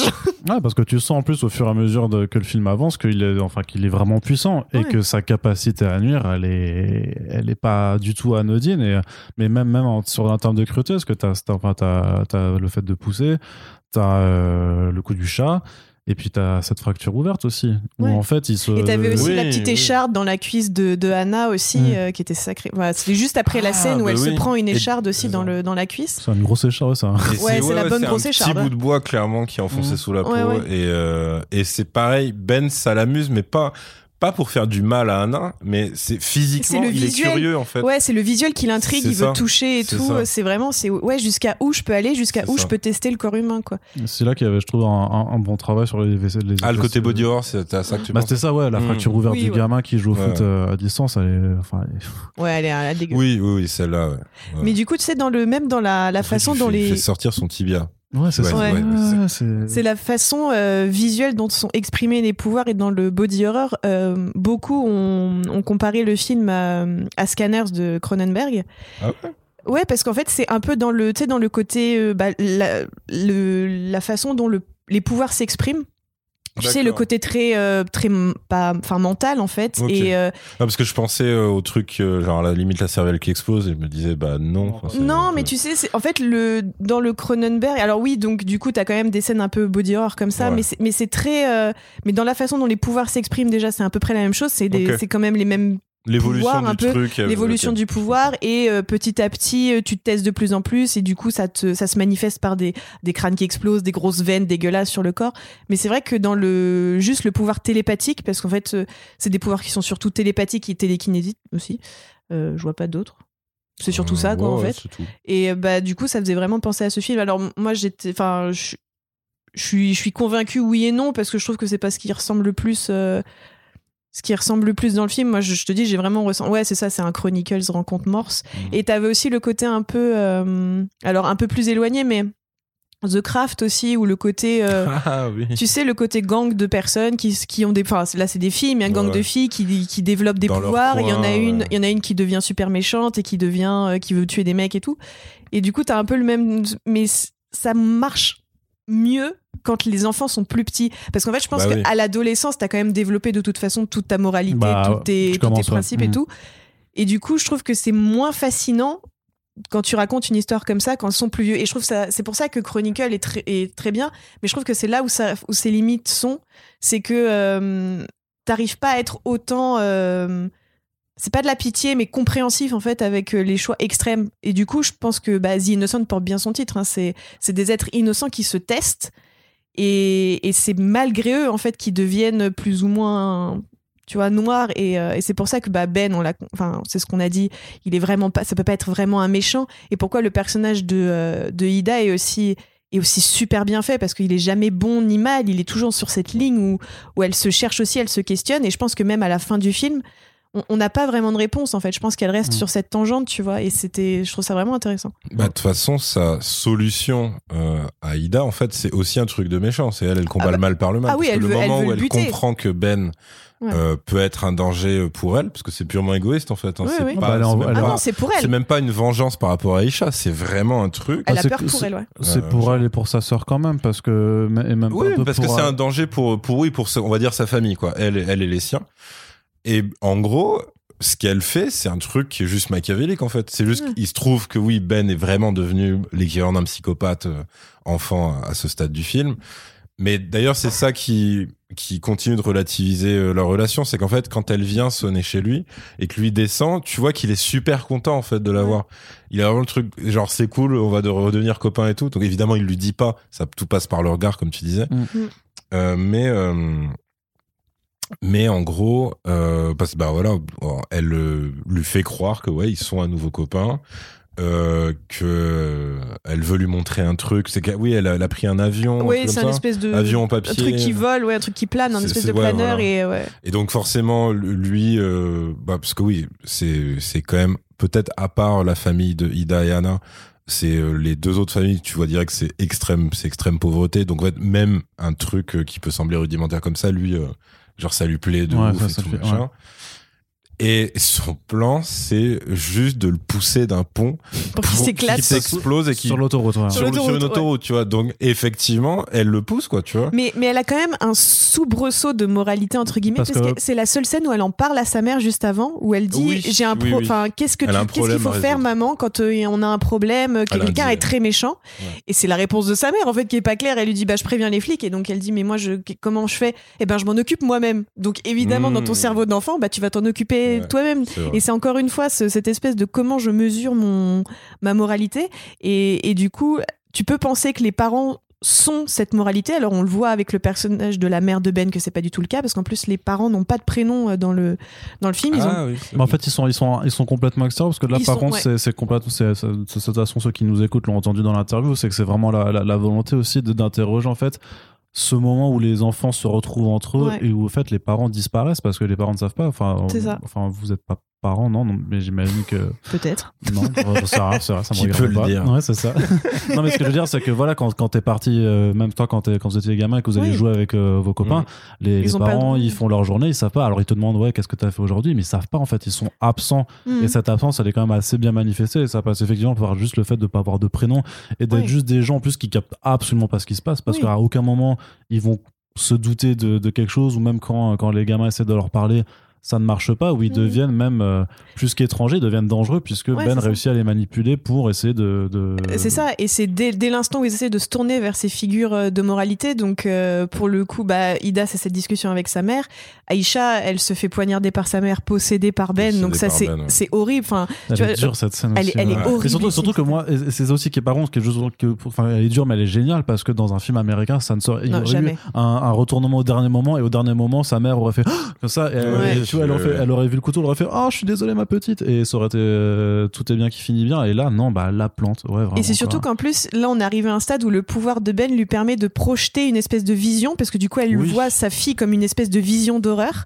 Et c'est absolument. La Ouais. scène est hyper rapide. Le Elle contre-champ le sur la contre-champ, vision, ouais, euh, elle, ultra est- flippant. elle fait Ouais. super flipper. Moi aussi, je l'aurais poignardé la gamine si j'avais vu ça dans mon salon. Et du coup.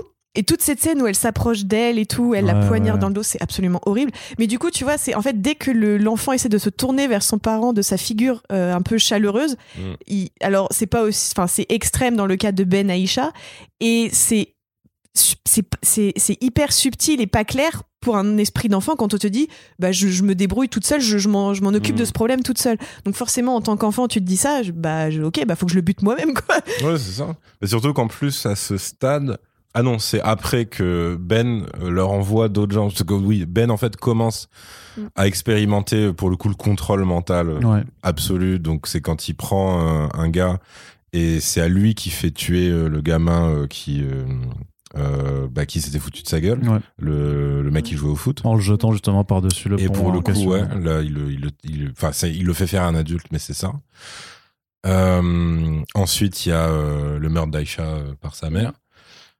Et après, t'as ce truc qui, pour le coup, faisait très. euh, parce que pareil, c'est un truc minimaliste. Euh, putain, comment ça s'appelait? Ah, It Follows. Ah, Quand, oui. quand t'as le mec qui, en fait, ne, euh, ne court pas, euh, parce que tu sens que c'est Ben qui le contrôle, donc il Mhm. le fait pas courir. Mhm.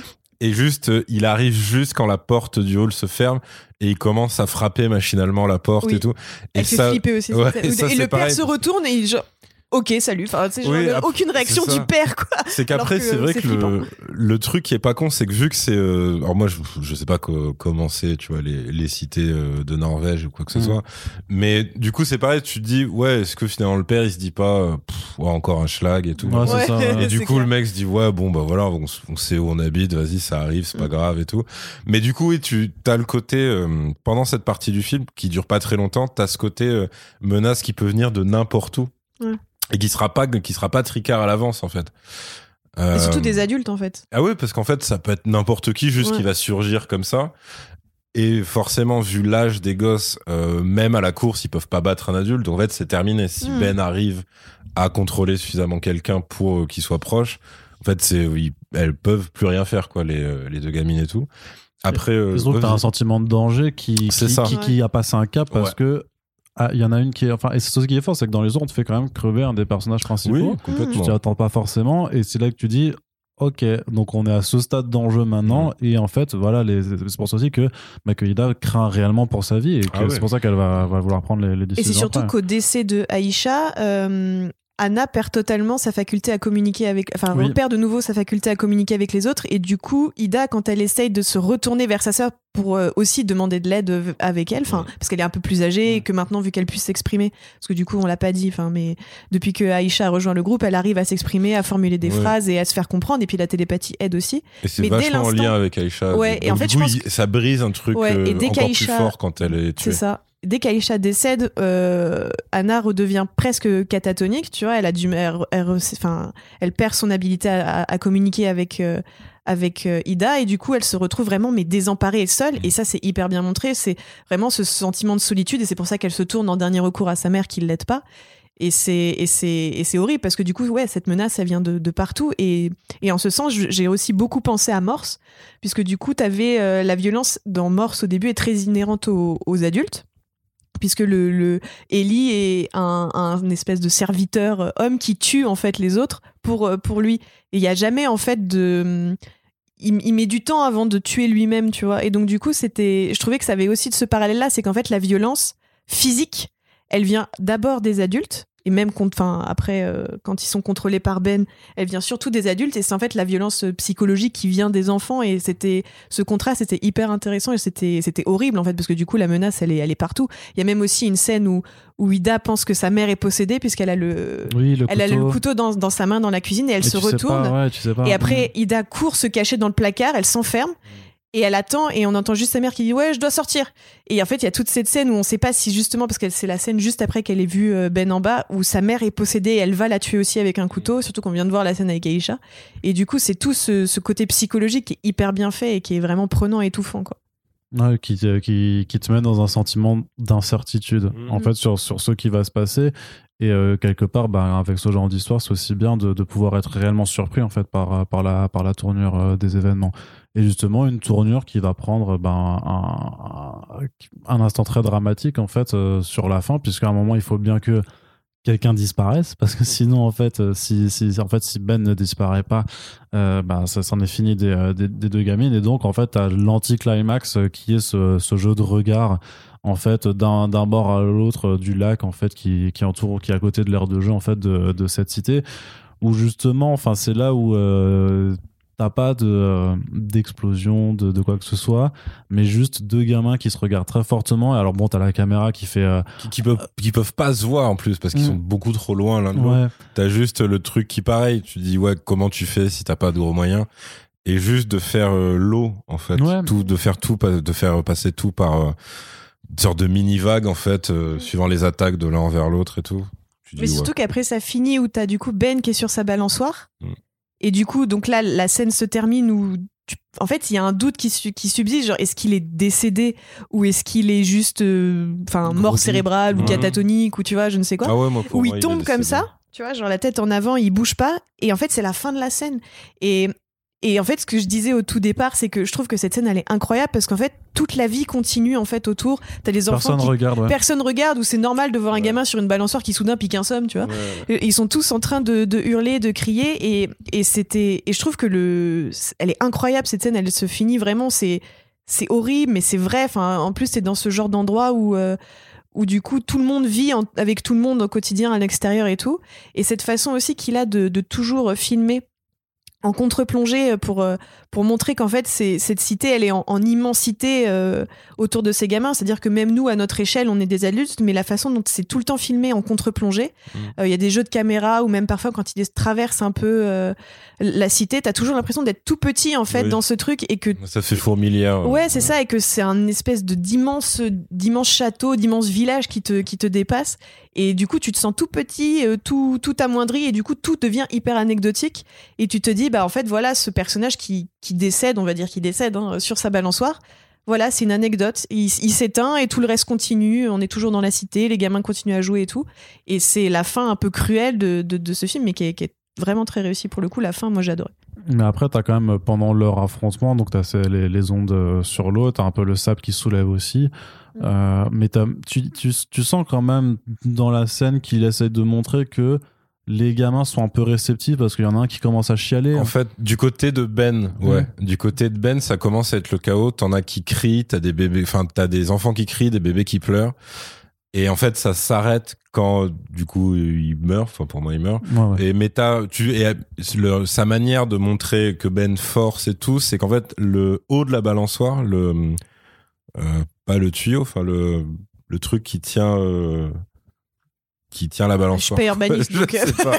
En gros, le haut de la balançoire se tord, euh, Mm. se tord tout seul et tout. Parce que, et pareil, lui, quand il est en difficulté, s'accroche euh, au, au mini poteau de la balançoire, en gros. Et donc, voilà, t'as des micro-détails comme ça. Et effectivement, tout s'arrête quand il s'écroule. Euh, en sachant qu'en plus, à ce stade, tu peux même soupçonner qu'Anna meurt aussi, parce que Anna s'écroule aussi, puisqu'elle Mm. a tout donné. Et du coup, c'est là que t'arrives à la, à la vraie scène finale, où moi, j'avais un doute au début, c'est qu'en fait, Anna, Alors attends, parce que Anna, Ouais. c'est celle qui est autiste. Ouais, tout à ouais. En fait, euh, elle, c'est juste quand elle perd Aïcha, quand Aïcha est tuée, Anna, elle perd son relais. Mais en fait, pour moi, elle perd pas sa capacité de compréhension. Ah, pas du tout. Oui, non, Mais par tout. contre, Ouais. moi, ce que je comprends de la fin, c'est qu'en fait, c'est ça qu'elle sacrifie. Parce que quand elle revient, et t'as le plan final sur elle et son ardoise, elle fait ce qu'elle faisait au début du film, en fait. C'est-à-dire que elle, euh, elle fait juste des trucs qui ont aucun sens. Elle, genre, pour moi, en fait, elle a perdu sa. En fait, je pense qu'elle est revenue au même. Enfin, pour moi, je le vois de façon plus positive peut-être, mais moi, je la revois vraiment. euh, Elle est revenue à la case départ. Elle peut plus. Elle, elle, elle s'exprimera plus comme elle l'a fait de, pendant ce court laps de temps, mais elle est. Elle a pas régressé. Je pense qu'elle est revenue au même point de départ parce qu'elle a toujours. cette- Elle a toujours eu cette faculté très sensorielle d'avoir, euh, d'être un peu violente dans ses gestes. Et je pense. Je sais pas pourquoi, mais cette scène, elle m'a vraiment marqué. C'est quand elle teste le- au début ses pouvoirs avec le couvercle de la casserole par terre Ouais. où elle arrête pas de la faire tomber tout, tout le temps, tout le temps. Et du coup, toi, tu vis avec elle comme sa mère le fait, elle la laisse faire et tu t'y payes pas attention. Et en fait, elle tombe, elle roule et après, elle se remet à retourner et à, et Ouais. à continuer comme ça. Mais en fait, je pense que c'est juste sa façon très violente d'être de avec dire les que objets. DiCaprio et est de son- toujours dans un rêve. C'est exactement ça. Ah putain, j'avais pas fait le parallèle avec Nolan. Bien en ouais. fait, c'est un spin-off d'In- d'Inception. Incroyable. J'adore en Norvège. Mais euh, et du coup, elle a toujours été hyper violente de, enfin, dans sa façon de ressentir et d'être avec son Mm. environnement. Et du coup, moi, je l'ai ressenti comme ça. Elle retournait juste au point de départ, en fait, mais elle régressait pas. euh, elle Bah. régressait pas forcément, tu vois. En- alors, ouais, après, euh, en gros, moi, quand je dis régresser, c'est parce que du coup, t'as son point de départ, et ensuite, dès qu'elle est avec Aïcha, elle accède à un truc et que même quand elle perd Aïcha, elle perd son relais, mais elle, genre à l'intérieur, elle a toujours euh, la compréhension et tout. Or, pour moi, à la fin, euh, ce que ça dit, c'est qu'en fait, elle a dû tout sacrifier pour vaincre Ben, Ouais. y compris le peu qu'elle avait gagné, enfin le peu, ce qu'elle avait gagné entre guillemets Ah, en- avec oui, Aïcha en fait. Ok, d'accord. Et du coup, pour, pour, enfin pour moi, le plan sur son ardoise, c'est c'est ça, parce que c'est vraiment ce qu'elle fait au tout début du film, Oui, oui. quand elle est complètement isolée, où c'est euh, voilà, enfin ses parents sont un peu désespérés, ils arrivent vraiment pas à communiquer Oui, avec elle. je pense que de voilà. toute, oui, voilà, c'est ça. Je pense que c'est de toute façon un personnage qui, qui ressent, euh, voit, euh, envisage les choses, mais elle le fait différemment des autres. Et c'est juste dans ses façons, dans ses gestes euh, très violents qu'elle l'exprime. Donc là, c'est la façon très agressive qu'elle a de le faire avec son ardoise et tout. Mais oui, oui, enfin, ça, ça serait joli si c'était ça. Ouais, Bah, fait, c'est encore plus triste, hein, concrètement. oui, mais c'est parce jo- que- non, mais c'est après, le sacrifice, c'est beau, mais ouais, ouais, c'est ouais. joli. Ouais. Par exemple, moi, je trouvais que c'était un sentiment d'apaisement plutôt en fait que, que d'avoir tout perdu qui, euh, qui animait la scène, tu vois. Enfin, je trouve, par rapport Non, à la après, je pense que tempête, tu à peux la tempête que de plein de t'as- fois, tu vois. De non, je pense de qu'il n'y a façons. qu'une seule interprétation possible et que c'est C'est la que c'est la mienne. qui est la bonne. euh, parce que moi, je connais Loulou la galette et pas vous, tu vois. Donc, j'ai- une expérience supplémentaire là- là-dessus. T'avais dit que tu trouvais le film trop long. Ouais, je trouvais qu'il y avait des passages qui. hum, Enfin, en fait. mais on parle pas de The Batman. Hein. Ouais, ouais, Ah ça. merde, pardon. Ouais. Oh là là, euh, désolé, moi ça fait. c'est 1h57, ça va. C'est, euh, mais, moi, c'est, moi, je parlais de. Batman depuis le début, là. Qu'est-ce qui vous arrive? Non, mais c'est vrai qu'il y avait, euh, il y a pas de problème sur le côté contemplatif, etc. Moi, j'adore ça. Je suis, je suis très Yankee, il y a pas de souci. C'est juste que dans ce que le film voulait raconter, je trouvais que, en fait, il est un peu trop en vague pour moi. Tu vois ce que je veux dire? C'est-à-dire que moi... Non, ok, d'accord, il me fait non de la tête. Mais en gros, je trouve qu'il y a des scènes avec un, un très bon rythme et il n'y a, pas de souci quand tu prends ton temps et que tu t'arrêtes, mais d'autres où j'ai l'impression qu'on s'arrête un peu trop longtemps. Et du coup, c'est c'est ces coups de... Tu vois, j'ai l'impression d'être dans une voiture avec un embrayage qui est un peu coincé. Et du coup, j'ai l'impression parfois qu'on a du mal à passer la deuxième, tu vois. C'est pas assez fast. Voilà, c'est pas assez furious. Ouais, effectivement. Mais euh, et du coup c'est juste ça. Moi après c'est franchement c'est c'est je, je pinaille de ouf. Hein, mais tu Non, vois c'est a- Après, t'as raison qu'il manque quand même dans ce film une scène de braquage de coffre-fort euh, à, Rio. bagnole. Ouais, tu vois, clairement, on est, non mais et après non euh, on est juste à ça d'avoir le chef-d'œuvre. Ah, quoi. Je chipote. Non, en vrai, c'est le film. euh, allez, tu sais quoi, je vais jeter un gros caillou comme ça dans la mare. C'est le film New Mutant qu'on méritait. Plouf Ah, pas mal, ouais. C'est c'est bien vu. En tout cas, c'est sûr. En extérieur. C'est vachement mieux que New Mutants. Ah bah, c'est euh, pas compliqué. très, très Mais, tu, mais je trouve que ouais. c'est, tu vois, c'est un film, euh, un film X-Men euh, qui se, qui se refuse. Mais euh, c'est, et c'est dommage, tu vois, parce que je trouve que c'est vraiment vers ces pistes-là qu'on devrait plus aller dans le, dans ce genre. Et, euh, et je l'ai vraiment ressenti comme ça. Je me suis dit, oh, merde, putain, ça aurait été chiadé si on avait eu un film New Mutant comme ça. Ça aurait été cool, quoi, avec un peu du vrai, du vrai horreur, quoi. Enfin, qui, en plus, c'est un peu à la, à la, à la Midsommar où tout se déroule en plein jour Ouais. c'est hum, et du coup c'est encore plus oppressif parce qu'en plus je pense que vu que c'est l'été t'as le t'as le, le soleil de minuit parce que même quand il se couche il- c'est c'est c'est opacté mais ouais. tu vois toujours qu'il y a du soleil. Bah, d'ailleurs, Midsommar qui se passait dans, je sais plus En quel pays Suède. nordique aussi. en Suède ouais. Euh, Et y a du coup ils ont tous le même bordel en été il y a que il y a que trois heures de nuit c'est un cauchemar. Mais euh, et du coup c'est ce mais ça reste hyper oppressant et ça t'empêche pas de non de montrer des choses euh, qui dérangent qui font peur qui sont horrifiques. Et je pense que ouais c'était vraiment le un New Mutant que j'aurais aimé voir. Et c'est dommage parce que je trouve que là toutes les pistes sont là. Mais bon si Hollywood s'intéresse à autre chose qu'Hollywood ça se saurait mais euh, et donc du coup avec le recul je me dis ce film il est en- il est bien il a encore pu être mieux s'il avait eu une, une ambition mais euh, Comment ça, une ambition? Non mais Tu veux dire des moyens peut-être, mais euh, Non, parce qu'en termes d'ambition, je trouve que, ça, ça va pour ce que ça raconte, pour l'intensité de, de l'évolution de chaque personnage, l'intensité de ce que ça raconte. Enfin, en termes d'ambition, ça se pose là. hein.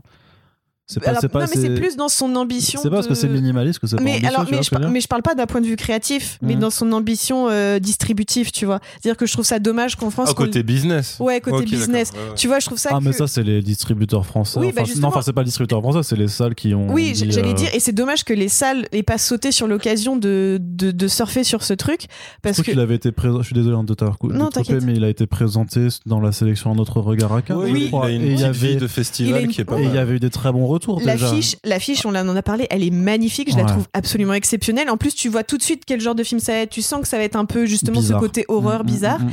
Et, et c'est, c'est con, mais t'en fais, tu, tu le vends comme un film un peu horreur euh, super-héros. Bah déjà, je pense que, enfin, on est beaucoup à avoir aimé Chronicle euh, pour ce qu'il proposait, parce qu'en plus il était, bah, parce qu'il mélangeait ces deux genres et qu'il était un peu, euh, bah, nouveau dans ce, dans ce, dans ce, dans ce côté-là. Puis en plus, le côté fan footage, c'était innovant de ce, À dans, ce, dans ce genre-là de super-héros. Mais euh, et c'est dommage qu'on ait que on n'ait pas plus surfé sur ce truc parce que c'est vraiment un film qui mérite d'être euh, ouais beaucoup plus enfin vu et popularisé parce que alors je dis pas que je veux un The Innocent 2 tu vois mais Non, mais c'est Mais- qu'il a, il a quand même eu euh, deux prix à, à Gérard May. mais, mais fait, ouais ou mais plus, j'ose espérer qu'on qu'on fasse plus de films comme ça et que ce soit dans les deux genres d'ailleurs que ce soit plus dans le fantastique euh, super héros que dans le côté euh, horreur tu vois Mm. et, et voilà c'était c'était tout oh là là je me suis fait agresser là. Moi maintenant j'ai juste peur que Oui. Mais faut pas avoir peur, tu sais. Non. ça va non. bien se passer non que Happy qui se la joue Gérald Darmanin. Sorry, ça m'a échappé. euh, Euh, Waouh, dangereux. Euh, non, c'est euh, tu vois quand quand Josh Trank a fait euh, Chronicles, tu vois, t'avais ce côté-là et euh, et après euh, le grand Hollywood l'appelle et lui dit bah du coup tu vas faire les quatre fantastiques. Ce qui était un raisonnement pas trop con sur le papier et après tu vois le résultat qui était très très con et là tu fais ouais ok donc en fait et là le mec a l'air complètement perdu maintenant enfin ça a l'air juste triste quoi et euh, même s'il a l'air de- d'avoir aussi ses torts il y a pas de souci donc en fait j'ai juste pas envie que que ce pauvre réalisateur norvégien euh, se fasse aspirer, tu vois. non, mais c'est, pour euh, ça que je dis que moi, le film, je pense pas qu'il ait besoin de plus d'argent ou quoi que ce Ouais. soit. Je pense que créativement, euh, budgétairement et tout, enfin, peut-être qu'il aurait peut-être voulu des sous en plus. Ça, je, je- j'ai pas la prétention de savoir ce dont il a besoin. Mais, enfin, il est, il, il est, il est parfait dans ce qu'il est, le produit fini, tu vois. C'est juste que je trouve que le service après-vente et surtout les salles, elles ont- qui ont été trop frileuses de, Mm. de vouloir surfer sur, euh, sur un, un- un événement pareil, c'est dommage qu'elles l'aient pas fait, tu vois. Parce que on, on mérite plus de films comme ça qui explorent des choses euh, nouvelles et qui, qui a pas peur d'avoir une vision d'auteur sur des sujets qui, à première vue, enfin, tu dis, euh, ouais, je veux voir un film de super-héros, je veux voir un film d'horreur. Mm. Tu te dis pas, waouh, là, là, tu vas te monter le- la tête euh, sur quelque chose de, de bien chiadé, alors que si, le produit fini, il est, il est quand même super et, et voilà, la prise de risque est à saluer, quoi. Après, alors je sais pas, je pense que ça a dû être encore plus compliqué pour The Innocents par rapport, euh, sûr. par rapport à, va au contexte, Ouais, la Covid, contexte, etc. ouais. Oui, ouais, ouais, totalement. Euh, mais par contre, euh, il y avait eu, euh, il y avait eu déjà euh, un film de Marina Devan, donc euh, française. Euh, pour le coup, je, je cherche, voilà, ça s'appelait. Dark Touch. C'était, euh, c'était en 2013. Euh, je me rappelle que du Ah coup ouais. j'avais pu l'interviewer pour ça et en gros, euh, donc c'est une cinéaste française, franco-française pour le coup. Euh, donc Dark Touch, c'est euh, l'histoire d'une petite fille qui a des pouvoirs un peu à la Carrie, euh, qui est une petite victime d'abus. Donc d'abord elle s'en prend instinctivement à ses parents, et puis ensuite ça, prend de plus en plus de proportions. Et en fait, ce qu'elle m'avait expliqué, c'est que parce que donc le film, en fait, il y a qu'elle qui est française dans tout, toute la distribution, toute l'équipe. C'est un truc genre c'est c'était une production avec plusieurs pays autres que la France Ouais. Et un tournage, il me semble, en Europe de l'Est, mais je suis pas sûr. Et euh, et elle, en fait, ce qu'elle m'avait expliqué, c'est que jusqu'en France, en fait, personne ne voulait euh, financer, Ouais, ni bien sûr, mais ça m'étonne même pas. Mais non, mais ça, de et toute que façon, c'était pas seulement le côté euh, film fantastique ou d'horreur, que ça se doublait d'une difficulté par rapport au, à l'implication d'enfants en personnages principaux dans l'histoire, dans une histoire d'horreur en fait. Ouais. Et que ça en fait ça te rajoute un truc. Donc pour le coup malheureusement ça m'étonne qu'à moitié que Déjà, le cinéma de genre en France, c'est c'est compliqué. déjà très sinistré, C'est déjà- ça commence à peine. hein, tu vois. Ouais, c'est ça. Enfin à se redresser parce que à une époque en fait non, c'était euh, Ouais. considéré comme du cinéma point. C'est ça. Mais effectivement là ouais, bah, même l'appellation cinéma de genre en fait euh, est ultra bizarre. Quoi. C'est ça. Bah, Oui, c'est c'est vrai, vrai. que c'est un terme qui regroupe un peu C'est ça. tout et Oui, n'importe tout et n'importe quoi, on peut euh, parler de plein de trucs, mais disons que le cinéma d'horreur en France, c'est ouais, déjà c'est- compliqué, c'est mais compliqué, mais apparemment, t'as un, un, carcan en plus qui s'ajoute quand Ouais. euh, les euh, des personnages principaux d'enfance sont impliqués dans du cinéma surnaturel ou d'horreur. Donc, pour le coup, ouais, en plus du, du contexte peut-être pas favorable pour les salles où, où les mecs ont, dû- ont dû logiquement se dire. euh, Ouais, est-ce que c'est ça qui va attirer le plus de clients, bah, enfin de spectateurs? Bah non. Donc du coup, on va privilégier des, des gros blockbusters et tout. Ce que je peux comprendre en vrai. tu oui, oui, bien sûr. mais, euh, mais, tout je pense qu'en plus une question d'équilibre aussi, c'est ça. Et c'est c'est ça que je trouve dommage. Surtout que- mais encore une fois, enfin, je suis une meuf superficielle, mais j'adore cette affiche. Mais moi, j'ai un cinéma, je la mets en grand. Genre, Ah ouais, suis regardez, regardez-moi cette merveille. Venez voir le film, comme il est beau. Bah, c'est d'autant plus bizarre qu'en plus, avec quand même euh, le César accordé à Titan, C'est pour ça que je Le pense fait que, que c'est clairement en Grave- train d'évoluer. Enfin non non, Titan c'était Palme d'Or. Oui, pardon, pas- la, Elle a Palme- oui, rien pardon, eu pas au le César, César. pas le César, oui, non, pas le César, la Palme d'Or, pardon.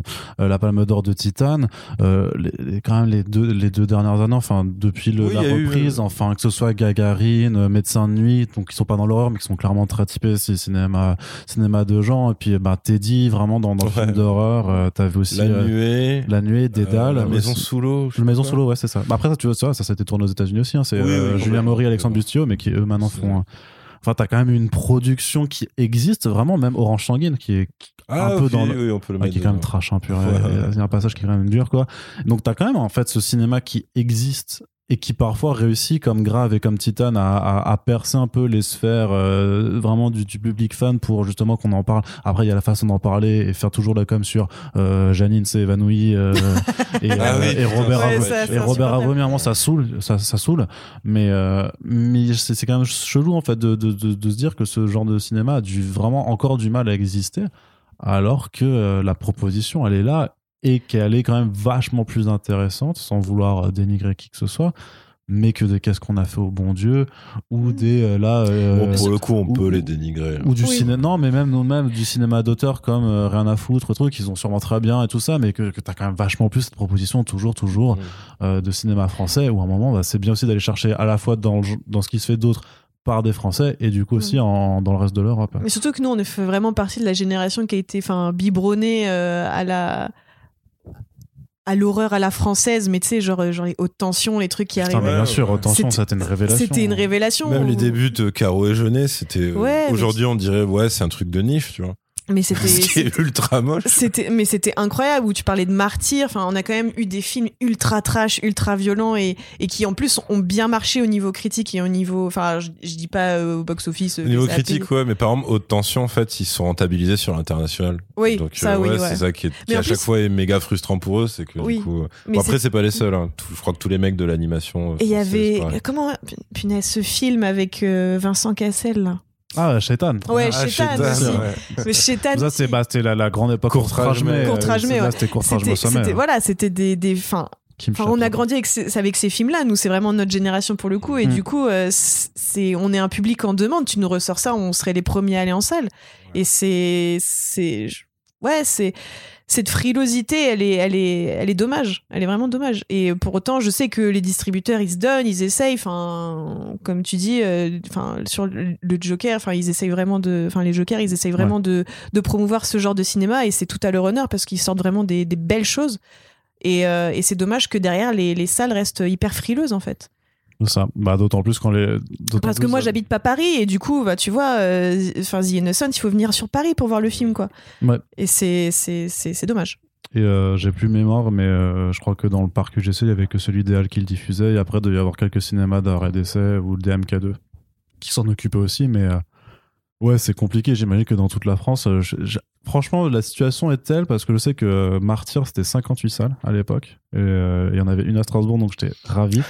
On était quatre euh, le premier jour hein, dans la salle, clairement, dont euh, et, euh, bah, moi j'avais euh, 18 ans. Et, Le pire, euh, c'est que il- Martyr, moi, je l'ai trouvé chiant de ouf. Ah non, Oh non! Oh, attends. Oh non, il est chouette! Il est super chouette. Non, après, dans sa, dans sa proposition, il est très radical sur plein de trucs. Ouais, il va ouais, là où sûr, beaucoup, elle n'est pas encore, euh, enfin, dans le cinéma américain, tu te dis, euh, t'arrives, tu te Mais ils retrouves ont fait un Martyr. remake, tu sais, de Martyr. Oui, aux ils ont fait un remake, quoi. Que je ne regarderai jamais parce que Mais, on n'a mais, pas le temps pour ces conneries.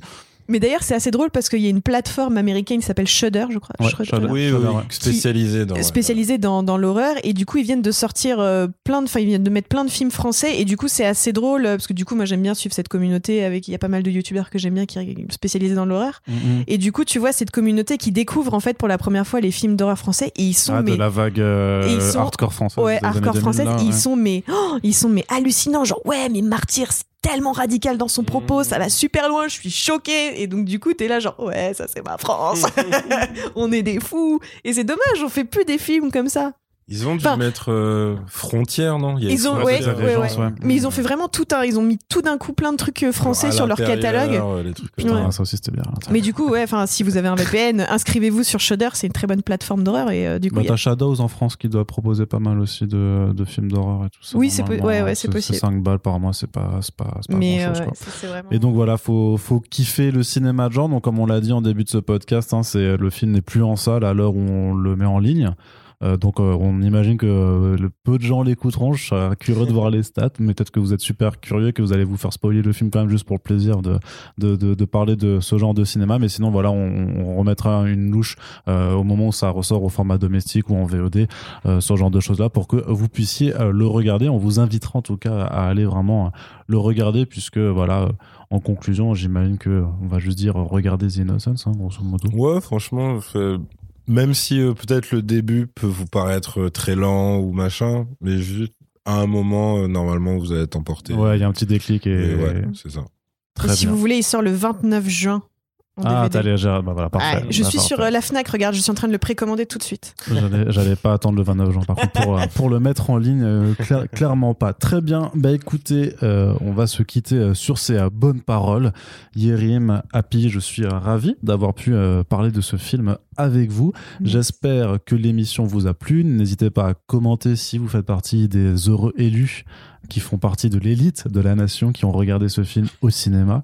N'hésitez pas à nous faire savoir. Et sinon, de, bah, l'élite de l'Europe même. Ouais, complètement. Et, euh, et sinon, eh bien, euh, patientez jusqu'au mois de juin. Et euh, qu'est-ce que je veux dire? Oui, il faut soutenir le podcast aussi. Comme les films de genre, voilà, il faut, il faut soutenir euh, le podcast. Donc, vous pouvez le faire tout simplement en partageant sur les réseaux sociaux euh, l'émission. Et aussi, bah, on a une page Tipeee qui est ouverte euh, tout euh, H24 euh, sur laquelle vous pouvez apporter un petit peu de soutien si vous estimez que ce podcast, voilà, si vous êtes conscient de tout le travail que ça représente et que vous voulez qu'on continue de parler de ce genre de film. D'ailleurs, il y a Freaks Out qui arrive le 30 mars de Gabriele Menteni, l'italien qui a fait Jig Robot en 2015. Ça va être super Ah, cool. Ouais, Ouais, non, tu- t'inquiète pas, on va en reparler aussi dans ce Eh ben, podcast. tu feras enfin honneur à tes origines. Exactement. J'ai euh, donc euh, deux semaines à, à date pour apprendre l'italien euh, parfait- parfaitement et, euh, et renouer avec euh, avec euh, Euh, ça, mon pays. ça va fusionner tes deux passions, le sang et les spaghettis. quoi. C'est ça, complètement. Oh God, Jesus, je m'en vais. C'est pas, c'est pas caricatural. Sur ce, merci de nous avoir écoutés, puis à très bientôt pour le prochain podcast. Ciao, ciao Salut. Salut.